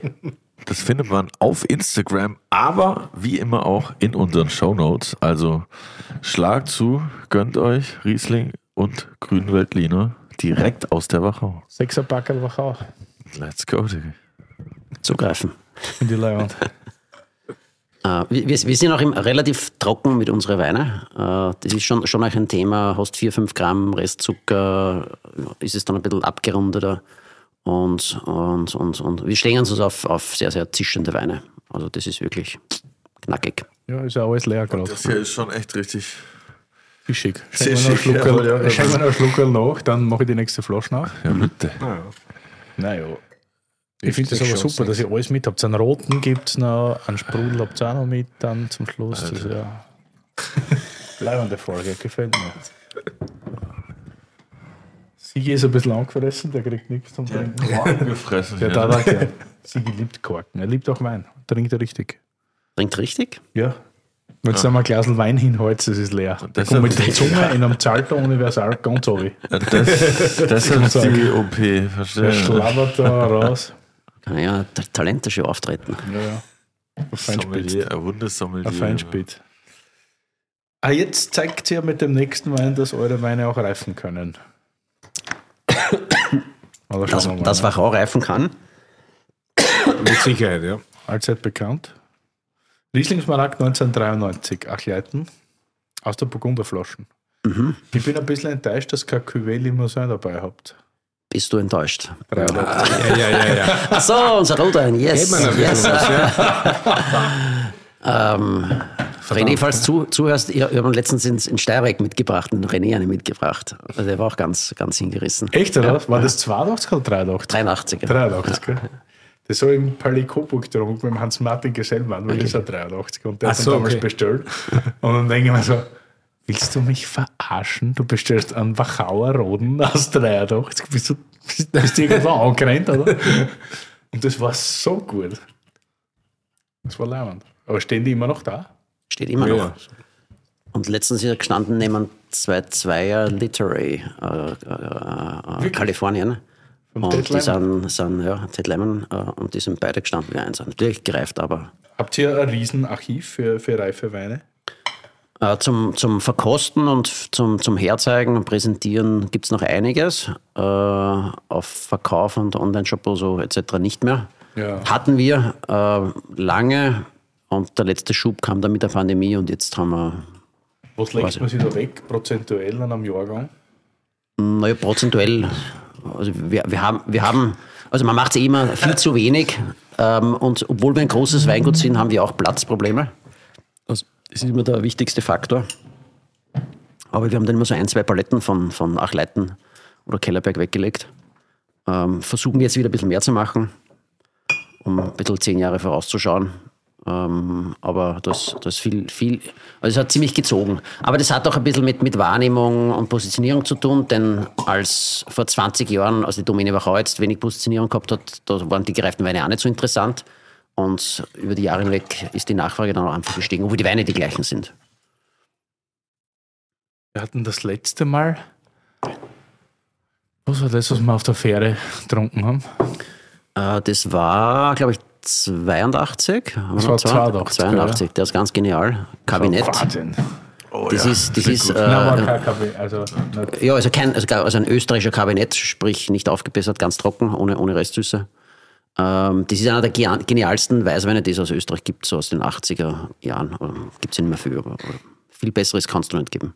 das war wirklich gut. Und das war immer noch so klar, jung, frisch. Ist das schon eine neue Wein? Ich habe mal aufgemacht, bin neugierig. Der Quark ist jetzt nicht 100 Prozent, Lass mich mal probieren. aber wir probieren das gleich. Dann werden wir es wissen. Der Master of Wine wird es uns sagen. Der Master Lass kosten, Kork lass kosten. zwischen. Lass kosten. Hast du ein Glas? Ja? Yes. Ja, Burgunderflasche.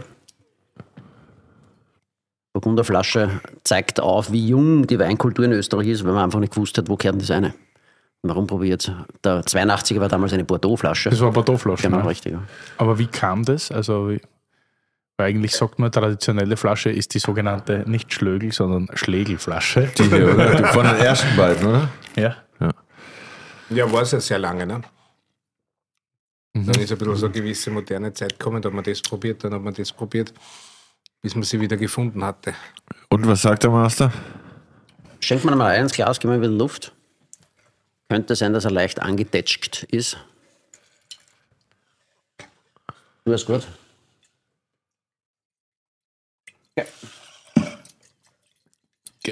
Aber ist ja super. Sieht jetzt aus wie junger Wein von der Farbe her. Ne? Also, das ist genau. komplett hellgelb Boah, eigentlich. aber riecht mega, finde ich. Ich finde das, also. Ja, das ist ein bisschen ganz, ganz leicht, ganz leicht grüne Noten da drinnen. Mini-Mandel. Aber das siehst du schon, wenn du da jetzt. Wenn man, wenn man schnell trinken, merkt man, so, ja, genau. wenn man schnell trinken, merkt man Quark nicht. Den blenden wir aus. Ne? Aber da hast du auch sehr viel Zitrus, Pfeffer drinnen, glaube ich, wieder. Gell? Ja, kann man ist ja super sauber, oder? Ich bin mir nicht sicher, aber du, bei so, so gereiften Flaschen äh, ist es oft ein bisschen Flaschenverfassung auch, ob das der Quark oder ein bisschen, die eine ein bisschen mehr entwickelt als die andere. Ähm, und so oft trinkt man das jetzt auch nicht. Also so ganz, ganz direkt, so das hat Quark ist er nicht. Aber ich glaube, dass ein bisschen was verdeckt ist von dem Wein. Was ist jetzt, wenn. Aber was der für einen Knack hat, an der Ja. Saftigkeit. Also wie jung. wirklich, ja, wirklich frisch. Du so sagst, der ist wie, Green wie Flags, alt? 30, 30 Jahre? Bis 30 Jahre? Ja, das ist krass. Wie. Ist echt krass. nee, ich find's echt krass. Aber wenn jetzt, du sagst, ihr habt eine Palette oder zwei Paletten, legt ihr weg von sowas, ne? Jetzt mal angenommen, der hätte so voll Totalschadenkork. Wie groß ist dann die Wahrscheinlichkeit, dass die ganze Palette den äh, Totalschadenkork hat? Oder ist das dann wirklich nur so, okay, die eine Flasche oder vielleicht zwei? Weil das sind ja wahrscheinlich alle Korken aus der gleichen Charge wahrscheinlich, oder? Ähm, naja, wie die, also dass das, das jetzt ein, die gesamte Palette, zwei Paletten, ist die Chance fast null. So hat es auch gegeben. Es sind Einzelfälle, die sind sogar in der Weinbranche diskutiert worden und gab sogar Rechtsfälle, äh, dass eine ganze Charge an Dann Korken, hättest du deinen Job nicht mehr. dann hätte ich, nein, jetzt schon. wegen, wegen den zwei, also deswegen auch wieder viele, viele Flaschen und zwei Paletten genannt. ähm, also Quark ist dann so Einzelflaschen. Ja. Also das- Und es liegt dann auch schon am Kork selber auch oder eher an der Lagerung von der Flasche oder an irgendwelchen anderen Umständen? Aber es liegt, der Grund, Grund geht es ja schon vom Kork selber aus, Ja, wenn es die Lagerung ist, dann betrifft sie wirklich die ganze Charge, wenn die irgendwie zu warm äh, über Monate, Ja, okay. Jahre gelagert ist. Also Und, die, und, das, und, das, das, und das kann auch passieren, eben wenn man jetzt mit gereiften Weinen handelt oder irgendwo aus einem Privatbesitz kauft und die sind dann irgendwo mal transportiert worden und über Ja. sechs Monate bei 35 Grad gelegen, Ja, äh, dann, dann ist alles. Aber ansonsten sind es Einzelflaschen. okay. Macht sogar ein bisschen auf der Wein.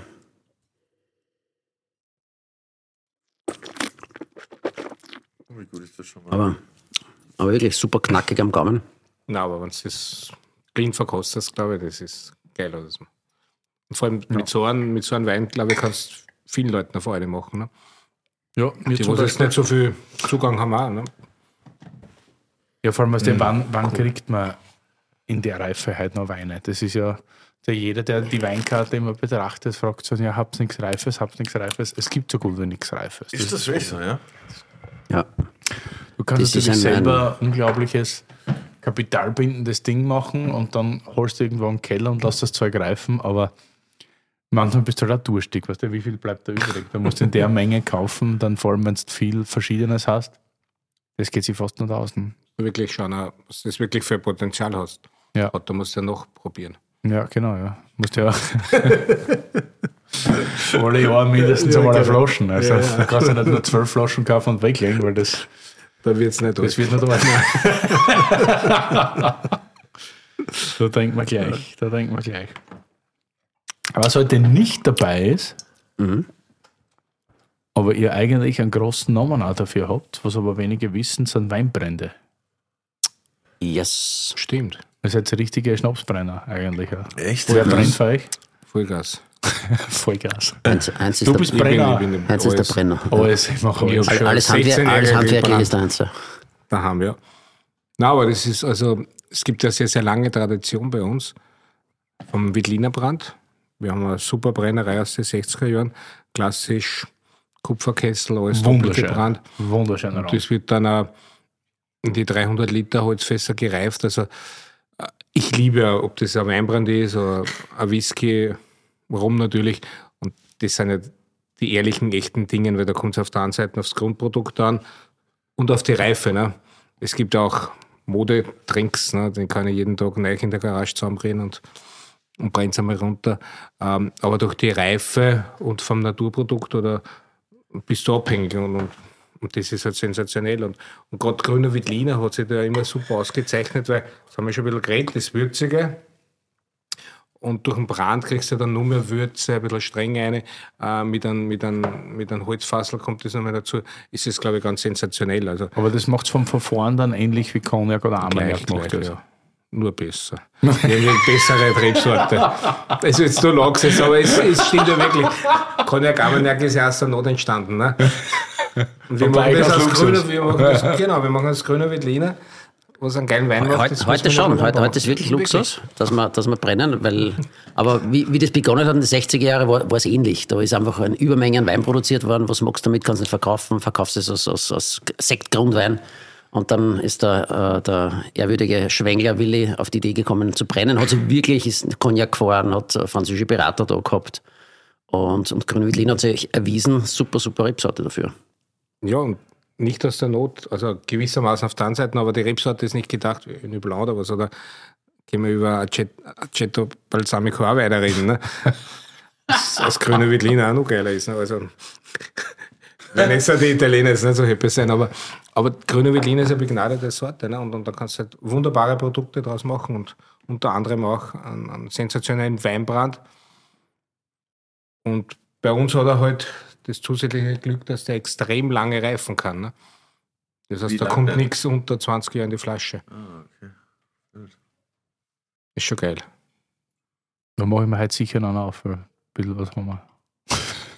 Genau, und seit, und seit kurzem dann, dann ein bisschen finishen, dann ein bisschen rumprobieren und machen so Oloroso, Sherry-Fass, Finishing oder zweites Mal in ein neues Holzfass hinein.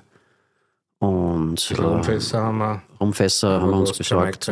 Und Bourbon haben wir auch dabei. Aber ihr macht ja immer gern Experimente, so ein bisschen nebenbei, oder? Also so, wir, wir haben ja mal so einen Veltliner Dus Naturell, oder wie hat das geheißen? VDN, ja. Den haben, den haben viele, viele, äh, viele Restaurants, gar nicht so unbekannt, schon lange, lange als, als offenen Dessertwein, äh, einen gespritteten grünen Veltliner.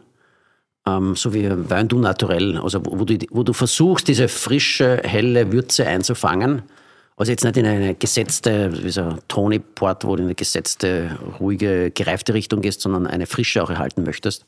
Und das aber mit Weinbrand, unseren eigenen Weinbrand, also da schließt sich der Kreis. Also dann nehmen wir wirklich unseren eigenen Weinbrand und einen zukauften Industriealkohol ähm, und stoppen dann die Gärung beim grünen Veltliner ab. Und das ist dann ein VDN grüne Veltliner. Und das ist das angesprochene Experimentierfeld, das eigentlich jetzt nicht mehr als Experimentierfeld gilt, sondern haben wir so ein kleines Sortiment mit Weinen abseits der Klassiker der Wachau. Also was wir jetzt gekostet haben, unsere Weine, das sind halt die klassischen Wachauer Weine, Federspilsmark oder Medina Riesling. Und dann haben wir so ein kleines Sortiment mit ein bisschen, ein bisschen äh, freakigeren Weinen. Werbung! Aber stopp! Heute mal Werbung in eigener Sache. So schaut's aus. Ihr kennt uns ja ziemlich gut, aber wir wollen noch viel besser wissen, wer ihr eigentlich seid. T&A wants to get to know you.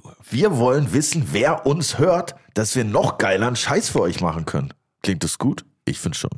Ich finde es auch. Also wenn ich besser wissen würde, wer mir was Richtiges zum Trinken hinstellt, dann fände ich das richtig geil. Ich würde sagen, klassische Win-Win-Situation. Deshalb geht mal direkt in die Show Notes, klickt da auf den Link. Fünf Minuten von euch und wir können euch in den nächsten 100 Folgen was zurückgeben. So schaut's aus. Also Link in den Shownotes anklicken und fünf Minuten die Umfrage ausfüllen. Ich würde sagen, Deal. Dankeschön. Voll nice. Ja, nice. Ich finde es auch geil, dass hier einfach so eine große Varietät besteht zwischen den Sachen auf einem Weingut. So, das ist schon irgendwie beeindruckend. So. Was meintest du, wie viele Weine? 50, 60, 70 verschiedene? Ja, eher, eher 70, 80. Das ist schon 70, 80. verrückt. Irgendwann hörst du dann zum Zählen auf. Ist Wurscht. Dann noch plus Weinbrand. Plus Weinbrand und Welt. Sekt war nie ein Thema. Kurzfristig, aber, aber na, es, aus meiner Sicht gibt es einmal zwei Seiten. Das eine ist einmal, wenn du guten Sekt machen willst, musst du es selbst machen. Das heißt, du musst das von der Lagerung, von der Füllung, musst du das alles selbst in der Hand haben. Da haben wir aus meiner Sicht vielleicht glücklicherweise zu wenig Platz.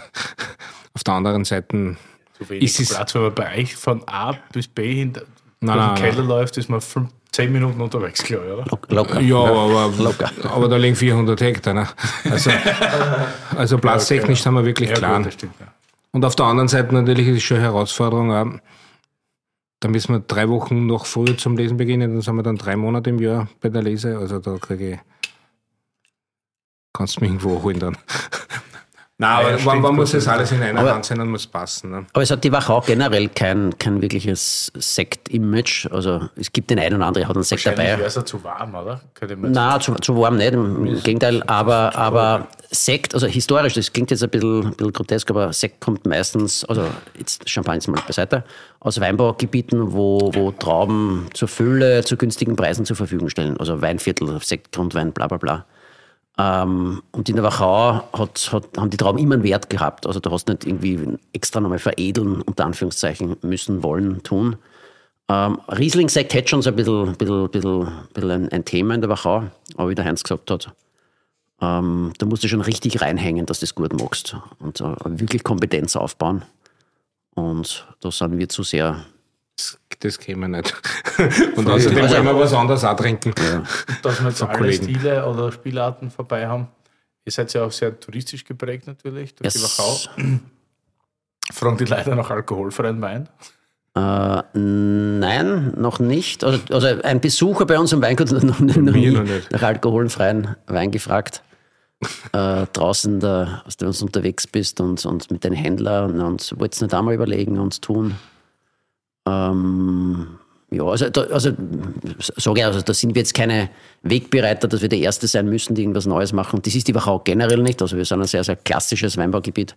Da fahren links und rechts einmal viele Trends vorbei, äh, die man beobachten kann und sich anschauen kann. Ähm, also aktuell nicht alkoholfrei. Naja, bin müde. Ja. Wir werden jetzt beim ersten Rotwein und man sieht, die Franzosen nehmen immer den Doppelkork.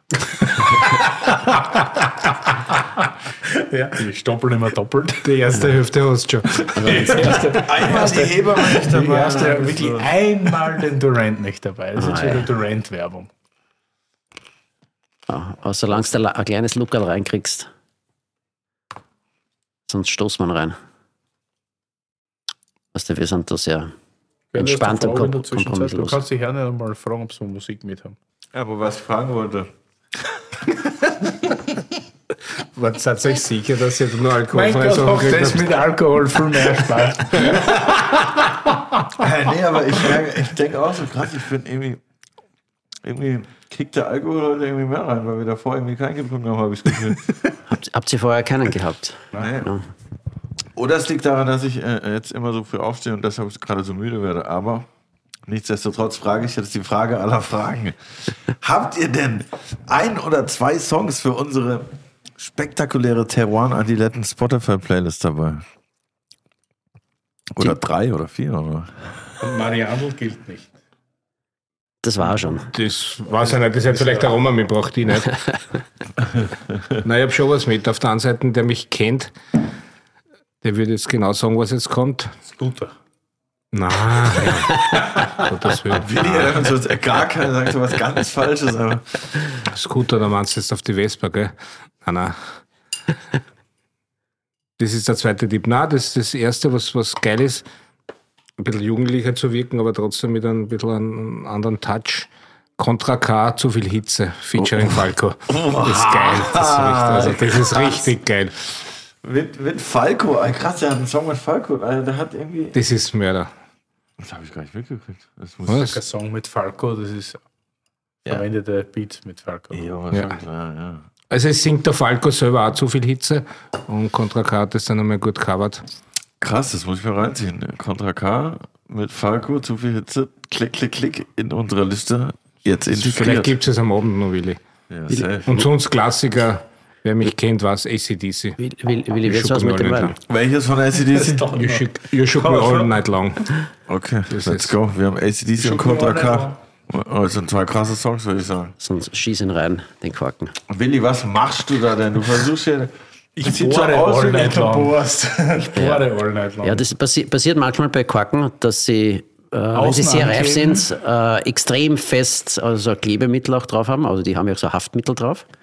Oder Gleitmittel, eben, dass sie nicht haften. Genau, dann ja. zum Haften Genau. Und dann hängen die so fest drinnen und dann ist der Quaken aber dann Ah, das ist mir noch nie passiert. so poröse, dass, dass er in tausend Stücken äh, nicht mehr rausgeht und rausbröselt. Kann natürlich schauen, ob man auch durch das kleine Loch, was wir jetzt durch den Korken gestochen haben, was rauskriegt. Nicht dein Ernst, das müssen wir jetzt probieren. Ja, ja. Nein, ist, ist ja kein Unterschied. Der Quaken ist ja sowieso in Kontakt mit dem Wein. Hauptsache, Aber da Hauptsache kommt raus. Stückchen jetzt drin, Digga. jetzt. Ist nur der erste. jetzt ist das ausgeschwemmt. Bruder, das sieht richtig pennermäßig aus, aber okay. Let's go. Passt ja zu dir. Wow. Nee, ich trinke billig, aber ohne Korkstücke. Schmeckt aber hervorragend. Ja. Ich, ich bin nämlich selber sehr, sehr gespannt. Wie ein Montussel schmecken soll. Also wir haben ja eigentlich, haben wir noch gar nicht drüber geredet. Gell? Chateau Montus 1995 und zwar nicht den normalen, sondern die Cuvée Prestige vom Herrn Roman. Okay. Und das ist was für Rebsorten, Curly? Perfekt ohne Aus Korkstücke. Madiran, was ist das? Aus dem was? Madiran? Ich würde jetzt sagen Cabernet Franc. Ah, der, der, der Tipp ist gar nicht so, so schlecht, weil Cabernet Franc auch erlaubt ist im kleinsten Ausmaß da unten in Südwestfrankreich. Madiran selber weiß ich es gar nicht. Aber die Rebsorte per se ist es jetzt nicht. Dann äh, gebe ich Das ist weiter. jetzt wieder das, was gut zum Grillen passt. Was Wow. da Boah, Michel so krass. hat. Okay, ich nehme alles zurück. Sieht sah pennermäßig aus, schmeckt aber königlich. Tanat. Oder Tanat, wie die Franzosen sagen. Tanat, ja. Was ist die Rebsorte? Ja. Tanat, ja. Tanat ist die Rebsorte. Sehr dunkel, sehr gehört, Digga. viel äh, Gerbstoff. Und so viel auch- Weingüter gibt es eigentlich nicht, die dafür bekannt sind. Also das ist ja Montus und wie heißt der zweite? Ja, es gibt da unten ein, paar Weingüter, Bertomieux und wie sie heißen, oder ist auch schon lange Aber her. das ist so ein klassisches Bordeaux-Etikett, oder? Mäßig so? Das habe ich jetzt schon. Ist ja nicht Ja, so weit weg. Ja, ja. Das ist, also wir sind in Südwestfrankreich. Also ich habe den mitgebracht. Ich habe da damals Praktikum gemacht. Ähm, Du warst bei Montus? yes, Ende der 90er Jahre, halbes Jahr. Und habe mit Alain Brimont dort gearbeitet. Das war mein erster, mein erster äh, Praxisjob am Weingut. Also, was heißt mein erster? Ja, eins, der schmeckt Mörder. Ja, das Das schmeckt echt krass, richtig krass. Und was ist jetzt äh, Weil er gemeint hat- Plastikstöpsel. QWE Prestige? Was ist da jetzt nochmal der, der Unterschied? Ja, also ganz, ganz, ganz kurz. Ähm, also ich habe damals Ende 90er Jahre die, die Weinakademie fertig gemacht und habe dann gesagt, was mache ich jetzt dann damit? Und dann wollte ich doch in die Weinbranche und habe gesagt, ich brauche ein bisschen Praxis. Habe circa 80 Bewerbungen in gesamt Frankreich herumgeschickt, äh, möchte ein, Praxis, ein Praktikum irgendwo machen. Ich habe drei an, oder circa 15 haben zurückgeschrieben, zwei oder drei waren positiv. Und eines davon war schon und Düss, an Bremont. Und da bin ich dann runtergefahren, äh, mit dem Auto durchgefahren und dort ein halbes Jahr gearbeitet. Die ersten drei Monate kein Wort verstanden mit dem Schul äh, Schulfranzösisch. Ähm, irgendwann ist dann doch gegangen, ähm, habe dort alles in der Produktion durchgemacht, habe ein bisschen Weingarten, Barrikfässer gewaschen, und das war damals der aktuelle Jahrgang. Also ich war dort 98 und äh, das damals mitgenommen, so einer der wenigen Flaschen, die ich noch habe. Und dies, Tanat steht für extrem robuste, stoffige, tanninreiche Weine, die ganz, ganz lange reifen können. War damals so quasi Aufbruchstimmung und hat äh, Bordeaux ein bisschen gefordert, weil es wirklich zum Bordeaux auch passt, aber noch ein bisschen robuster und tanninorientierter ist. Und bin selbst überrascht, 95, also doch schon, aber steht super da.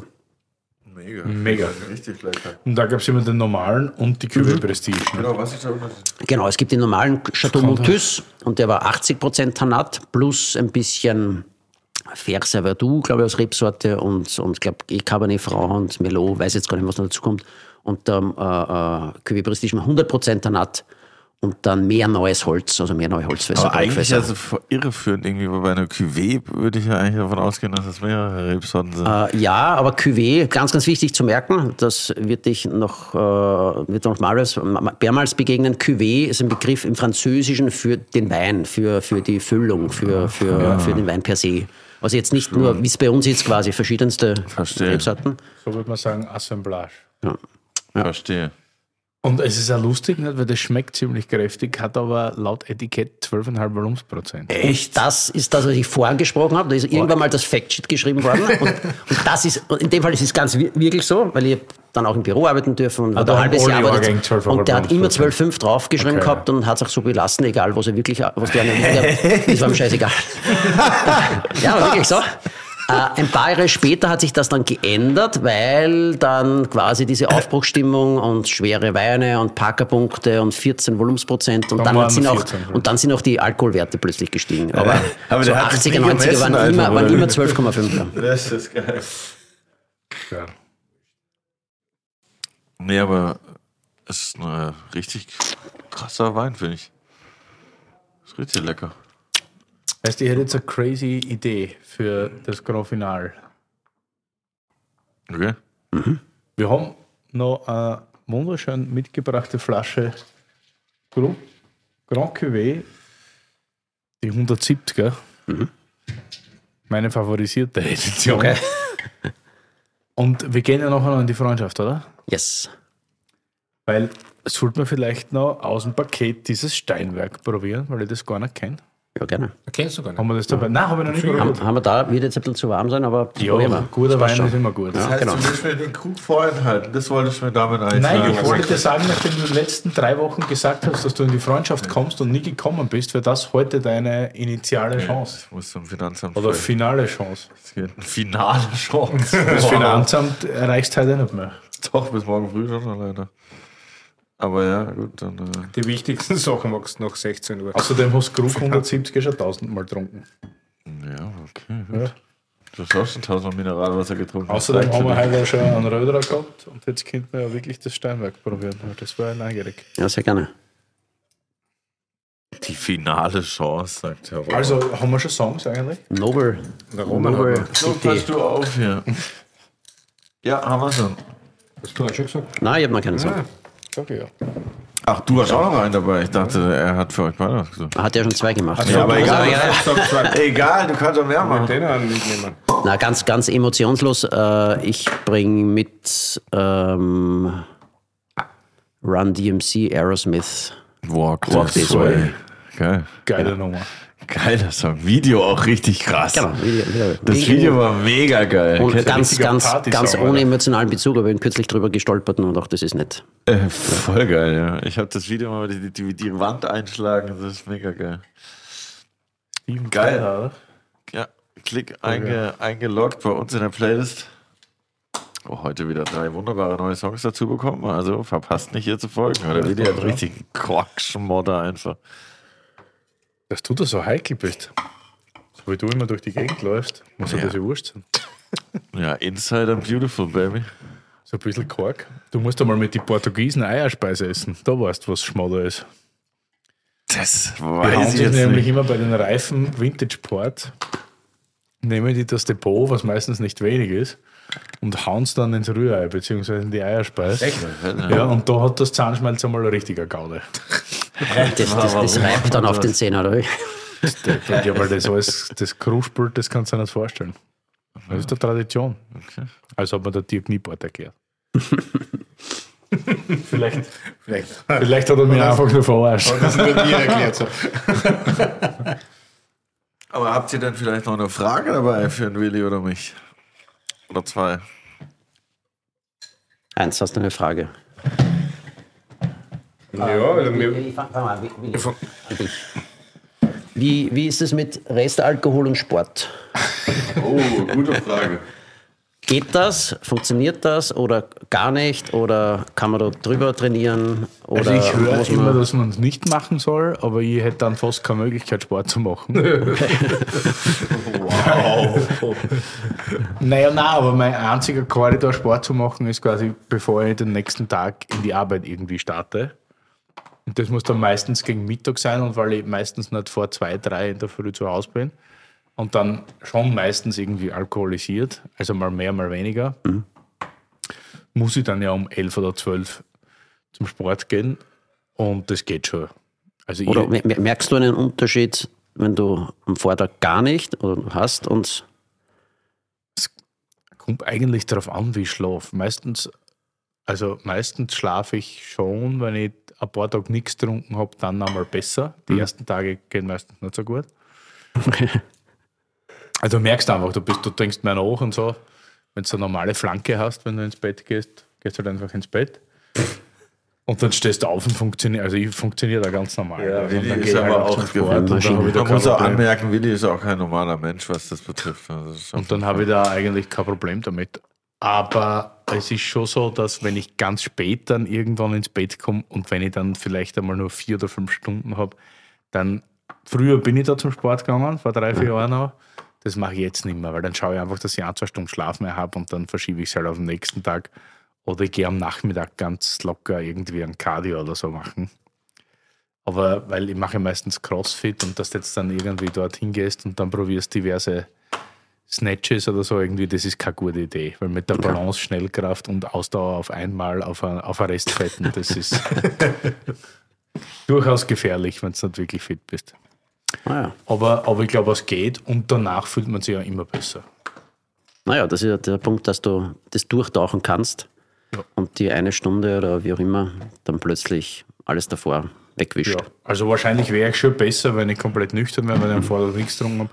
Aber ich will kein Profi werden, ich will es einfach zum Ausgleich machen und mir geht es danach immer besser. Also keiner kann mir erklären, dass das jetzt so super ungesund fürs Herz oder für sonst was ist, weil dann mache ich lieber eine Stunde was auf ein bisschen Restalkohol, als wie wenn ich nichts mache. Also Ja, so gesehen geht's. bin da erst am Herantasten. Ja, du machst das ja. Du bist ja, wann hast du angefangen so richtig mit Sport? Du bist ja. Naja, Sport eh immer schon, aber jetzt seit ein, zwei Jahren ein bisschen mehr Gym und, und, und Radfahren. Ähm, aber ich bin ein, ein, ein, ein schwieriger Patient, wenn, der, wenn die Nacht davor ein bisschen länger war. Ja. Aber ich denke mir dann immer, dann machst du halt irgendwas Lockeres und machst trotzdem was, weil danach, auch wenn du dann nicht deine Höchstleistung oder deine Bestform natürlich rausholen kannst, aber du hast zumindest was gemacht. Ja. Und wie gesagt, Profis werden wir wahrscheinlich beide nicht mehr in irgendeiner Sportkategorie und deswegen ist einfach, einfach machen. Profis in der Balance. Ja. was genau ist das jetzt, das Steinwerk? grüner Wittliner, so cool, cool Climate grüner Wittliner. Ich sage jetzt einmal von der Idee her, weil das kommt jetzt so vom Spitzer Graben. Können wir relativ spät lesen, aber mit so einem moderaten Alkoholgehalt, aber, aber ein sehr spannender individueller Zugang. Das heißt, da wollen wir, da geht es um, um, um eine Würze, da geht es um Kräuter, da geht es um, um keine Frucht, da geht es um Zug, da geht es um Charakter. Ähm, eine lange Meisterstandzeit hinter sich gehabt. Und das Ganze, wie, wie der Wein schon sagt, Steinwerk, ist in Granitfässern und in Wachauer Marmor fast vergoren, spontan. Marmorfass, wie darf ich mir ein Marmorfass vorstellen? Ja, wenn du das siehst, dann glaubst du, das ist eh. Äh, Ich habe schon Marmorfass. gesehen, aber ich möchte, dass du das beschreibst. die- Genau. Ja, das schaut aus, schaut aus wie ein Felsen. Ne? Also wir haben einen, wir haben einen Marmorschlag nördlich von Weißenkirchen, da haben wir sich den, den Felsen, den Marmorfelsen eben ausgesucht, der eine schöne Größe hat, der hat, glaube ich, sechs Tonnen gehabt. Und dann einen guten Verein. Ja, ja, wir, ja, So richtig Hat ein bisschen wie ein Riesenfels, der innen hohl ist quasi. genau. Und Ja, der Heinz ist so ein, so ein Steinkünstler, Freund, der hat den innen ausgehöhlt und, und da verkehren wir auch. Wie geht sowas? Ist er dann mal gespalten worden und wieder geklebt? Oder Na, man null, so- das war ein Stickel. Mit einem Di Diamantenbohrer ausgehöhlt. Der hat da irgendwie eine feine Technik, also wenn du da mal ein bisschen ein paar Euros über hast und ein bisschen deine Bayern neuen möchtest in der Freundschaft, rufst du ihm an. Also der, der, So, wir machen einen Marmor-Iglu oder der was? macht da ein paar. So ein Raucherzimmer aus Ja. Nein, der muss, muss wirklich mal nachschauen. verstehen. Hotbox einfach. Extrem geil. genug, 5, 6 Entschuldigung. Tonnen so ein Bad muss der Haus auch dementsprechend bauen. Mit so einer freischwingenden Bar hinten, der macht da so Loden eine vom Stein ausgeschnitten Ah, wirklich? Doppelmagnum, Ah, ganz okay, arg. okay. Also ist wirklich ganz arg. Ein bisschen, bisschen ein Schotter sollst du jetzt haben. Wenn du steinreich bist, dann geht's vielleicht. Sch Schotter äh, ist. Ich kenne das im Deutschen auch. Aber na, was noch dazu kommt, wie gesagt, das vergehren wir da drinnen ganz ja, spontan, also da passiert alles selber. Und wir hauen aber auch noch ganze Beeren hinein. Weiß ich nicht, 10 Prozent, das ist jetzt, gibt es keine Formel, das ist so noch ein Gespiel, dass mehr Tannin rauskommt auch wieder. Das ist also das Rückgrat und durch die Mitvergärung, das ist dann zwei Monate, sind die Beeren drinnen, dann wird es nur rauchiger, nur würziger, nur kräutriger, weißt Null Frucht brauchen wir nicht. Das ist also nicht. fast teig ein bisschen. Oder So Das auch durch das Saftige. Grüntee, Jasmintee, ja, absolut. Und da sind circa 25 Prozent sind dann auch von äh, Wittliner Maische vergoren. Zwei Wochen drinnen, ja. That's it. Unfiltriert und, und ja, fast nicht geschwefelt. Sehr würzig, also ich glaube, das, das kann man super zum, zum Fleisch essen, zum, zum Steak, was immer. Oh ja. Das passt. Gebraucht. Das ist, das ist halt nur extremer, wie wir vorher gesprochen haben, was wir im Weißstandzeit machen, vielleicht ein bisschen rückverschneiden, aber das ist halt die Säure plus das Tannin, was einen, einen, einen geilen Grip einfach mitgibt. Ja, das ist ein, ein Wein aus unserem Backstage-Portfolio. Es sind zehn verschiedene Weine, die eben abseits dieser Klassiker der Wachau sind. Und das ist eben Steinwerk aus dem Granit- und Marmorfass. Und was gibt es da noch für zwei, drei, kannst du noch zwei, drei andere nennen? Einfach so, dass man so einen Eindruck kriegt. Aus dem Backstage-Portfolio. Aus dem Backstage, Also, genau, das ist wir haben geil. einen, einen gemischten Satz von Uraltreben, also einen echten gemischten Satz. Den kennst du aus Wiener gemischten Satz, Ja. als der Fritz Winiger da, da war. Exakt, ja. Ja, ähm, bei uns ist ein Weingarten aus den 1920er, 30er Jahren, äh, also deswegen uralt Reben, also wirklich 100 Jahre alte Reben. So eine ganz kleine äh, separierte Parzelle, da machen wir 1500, 2000 Flaschen, das ist so ein ganz eigener Wein. Aber keine Direktträger. Ne? Äh, nein, Direktträger nicht. Also wir haben irgendwo, Keine was? wir haben also Direktträger nicht auf Unterlagsreben gepflanzt, das kam dann, gibt es noch ganz vereinzelt in Wachau, Kaiserberg um. Ähm, ein anderes Beispiel wäre eben der schon genannte grüne Veltliner, der gesprittete grüne Veltliner, also wie ein weißer Portwein, Ja. ein VDN. Das klingt echt richtig wild. Das ist richtig aber Das richtig ist gut. so Also. süß, ich, süß, ja. Süßwein, also dazu 100 Gramm, also 80 Gramm Restzucker. Ähm, und ein anderes nettes Beispiel ist ein Riesling aus der Amphore auf der Maische. Das ist ganz, ganz heftiger äh, Orange-Wein unter Anführungszeichen, ganz ohne Schwefel auch gemacht. Ja. Ähm, ja, und gibt es jetzt so ein paar. ja Muss man vielleicht dazu sagen, das machen wir schon seit 2008. Also Diese Backstage-Reihe sozusagen. Nein, nein, ist immer gewachsen, verdammt, aber, aber genau. Riesling am Forum wird 2008 auch begonnen.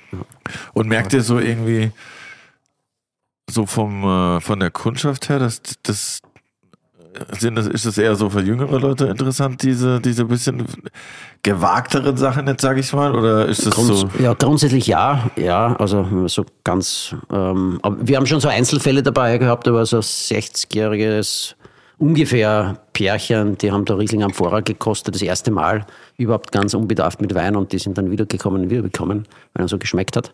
Aber grundsätzlich ist es schon in die jüngere, progressivere Gastronomie und, und, und Menübegleitung. Ähm, also diese glasweise Menübegleitung ist da so ein Hauptthema auch. Ah, cool. Wine Pairing, ja. Food Finde ich Pairing, auch so. richtig, richtig lecker, das Steinwerk hier. So gut, oder? Voll. Aber auch klar 12,5 abgegrenzt. Volumensprozent, also wirklich sehr, sehr moderat. Mit den. Etiketten und so schon klar auch eine eigene Linie. Ja, ja. Also da jeder, ist jeder das Wein ein anderes ja. Etikett auch, ja. Bingo. Also ein Tunder Weinbeiwagerl oder Weinpaket, wenn man das so sagen, was sich tatsächlich auszahlt. Ja, safe, auf jeden Fall. Und ich würde sagen, wir werden jetzt den Montus leeren und auf jeden Fall den Krugner aufreißen. Ja, habt ihr noch eine Gibt Frage? es noch Fragen an Curly? Ansonsten würde ich sagen. Ja, ich habe schon eine Frage an, an beide. Okay. Also ich vielleicht nicht. ja, an Curly. Also Ihr ihr macht ja, ihr macht ja das schon ein bisschen jetzt da. So als, als Quereinsteiger, wenn man das nicht ausdrückt. Ne? Hast du schon vieles miterlebt, viele Geschichten gehört. Ähm, wie hast du zum Weinsaufen angefangen? Was hat dir geschmeckt? Wie, wie ändert sich, wie offen ist man? Oder du hast wahrscheinlich schon hunderttausend verschiedene Sachen getrunken. Macht es dann Spaß? Also angefangen habe ich, ja, da war es mir komplett egal, was das für ein Wein ist. Ob das jetzt rot, weiß, woher der kommt, whatever. Das war mir im Endeffekt komplett egal, weil da ging es nur um die, die Wirkung sozusagen.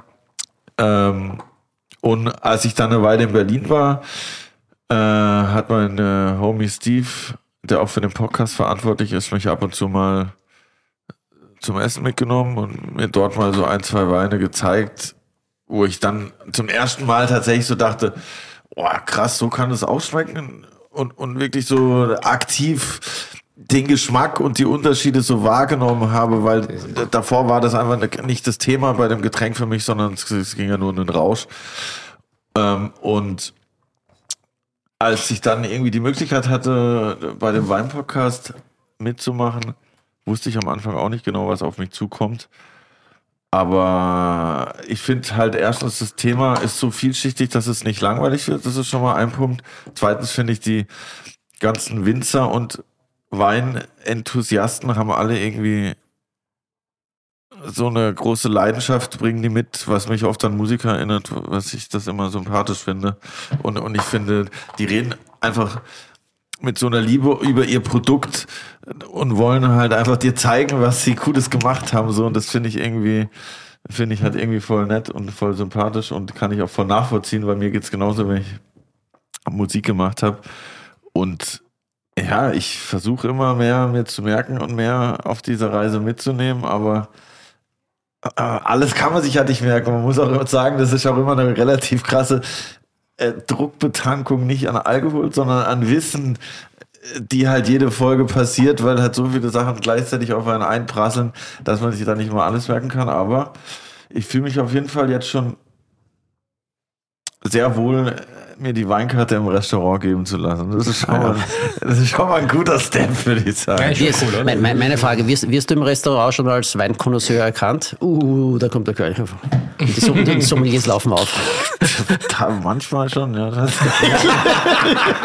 Es kommen Leute zu mir, die sagen so, ah, Curly war bei uns essen. ne? Und da sind wir dann einfach. das ist schon ganz, das ist auf jeden Fall, das ist einfach cool, aber ähm, wie gesagt, mir macht es auch Spaß, äh, selber mal, deshalb gehe ich Anfang auch nur mit meiner Freundin weg und, und bestell dann irgendwelche Sachen und bin dann halt auch gespannt, was ich kriege wirklich, weil ich natürlich noch nicht so viele Erfahrungswerte wie ihr habt.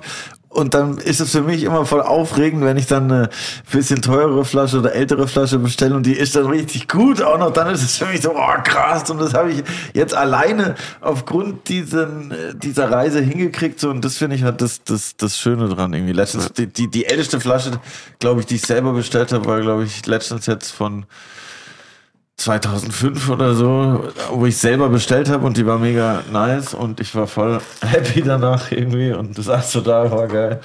Das ist so, manchmal schreibe ich Willi auch, boah, Willi, was soll ich jetzt davon nehmen? Aber es, es wird weniger, sagen wir mal so. oder? Ja, aber ich freue mich immer, wenn es mir schreibt. Hab, habt ihr euch vorher gekannt? Vor dem Podcast? Flüchtig, aber noch Flüchtig, ja. Flüchtig schon? Von, von, Vom Trinken schon.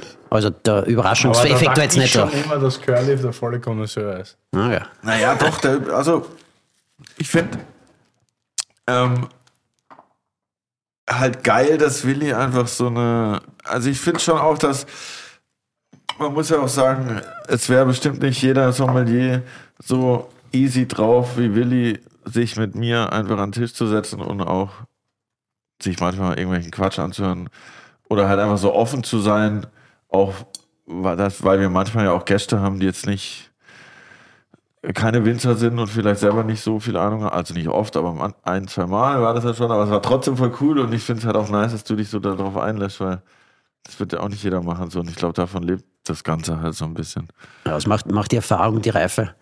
So, bei was ganz jungen, Oder jungen, bei jungen Sommeliers, also wenn dieses sich, sich beweisen noch im Vordergrund steht und was man weiß und äh, Ja, zulassen. man muss erstmal irgendwas perfekter lernen, bevor man es falsch machen kann, sag ich schon. ich bin noch beim Lernen, du, du, du bist schon am falschen. Ja, na, aber wenn du sagst, du hast ausgelernt, dann. Ja, safe. Eben, das geht ja auch bei dem Thema nicht. Deshalb habe ich ja, hat Willi ja auch schon gesagt, es gibt bestimmt auch irgendwelche Weinbaugebiete, wo er einfach keine Ahnung hat und das ist auch normal. Also ist schon bei jedem. Ja, so. viele. Ja, du musst 300 Jahre alt werden, ne? wenn es jetzt ausgeht. Aber was der alles muss man auch nicht. Eben, genau. Hören muss man nicht. Du Willi, ich hätte noch eine Frage mitgebracht. Herr Heinz? Sind wir ein bisschen wie Musikantenstadel, ne? Ähm, na, liebe Grüße von der Barbie Oh, danke, danke. und vom Bernhard. Ja. Also ich- wir haben ja da ein bisschen so, so gewisse Beziehungen oder, oder wo ich zugeheiratet habe. Gemeinsame Bekannte. Ja, ja. Klingt mystisch. Ja, ja. Zugeheiratete Freunde, sagen wir so einmal, und Verwandte und was weiß ich. Na, und der hat mich gefragt, na, wie, wie, wie es da so geht. Jetzt bist du in der großen Stadt und gängen die, nicht die, die Nachbarn oder in der Steiermark und so, also als Wirtshausbauer, weißt du. Ach so, Jetzt bist du dann, Ja, es ist schon was anderes, bin auch ab und zu dort drum. Kann ich mich hineinfühlen. ob man das abgeht, weiß ich jetzt nicht, weil die waren ja auch alle in der Stadt. Die waren halt in Graz oder in Wien oder sonst irgendwo. Und dann waren sie auch nicht daheim. Ich frage auch für deine Nachbarn, Ah, für meine Nachbarn. die ich nicht, nicht Ja. kenne. Okay, ja. Nein, ich glaube, die sind froh, dass ich weg bin. ja. Nein, ich genieße das Leben in der Stadt schon sehr. Muss ich ehrlich sagen. Also auch wenn man sich manchmal dann denkt, okay, wäre halt super, wenn man vielleicht so eine Lösung findet. Vier Tage in der Stadt, drei Tage ein bisschen draußen. So manchmal ist das Ganze auch sehr viel, Das ist der Masterplan bei jedem. weil wir leben ja auch irgendwie auf 150 Prozent, wenn Ja, wir am Start sind, was auch gut ist. Aber du merkst dann schon, dass so ein normales Wochenende dann oft gar nicht ausreicht. Weil du hast ja Freitag stehen wir dann oft bis 4, 5 in der Bar. Dann kommst du heim, willst dich ausschlafen am Samstag, dann stehst du auf um 12, 13 Uhr. Dann bist du aber schon wieder im Stress, weil irgendwie willst du den Haushalt ein bisschen erledigen. Dann hast du natürlich eine Freundin, mit der du was machen willst. Oder auch andere soziale Kontakte, mit denen du es erledigen sollst. Dann ist der Samstag auch schon wieder Stress und dann kommst du am Sonntag irgendwie runter und am Montag muss dann aber zum Mittag schon wieder irgendwie funktionieren und in der Arbeit sein.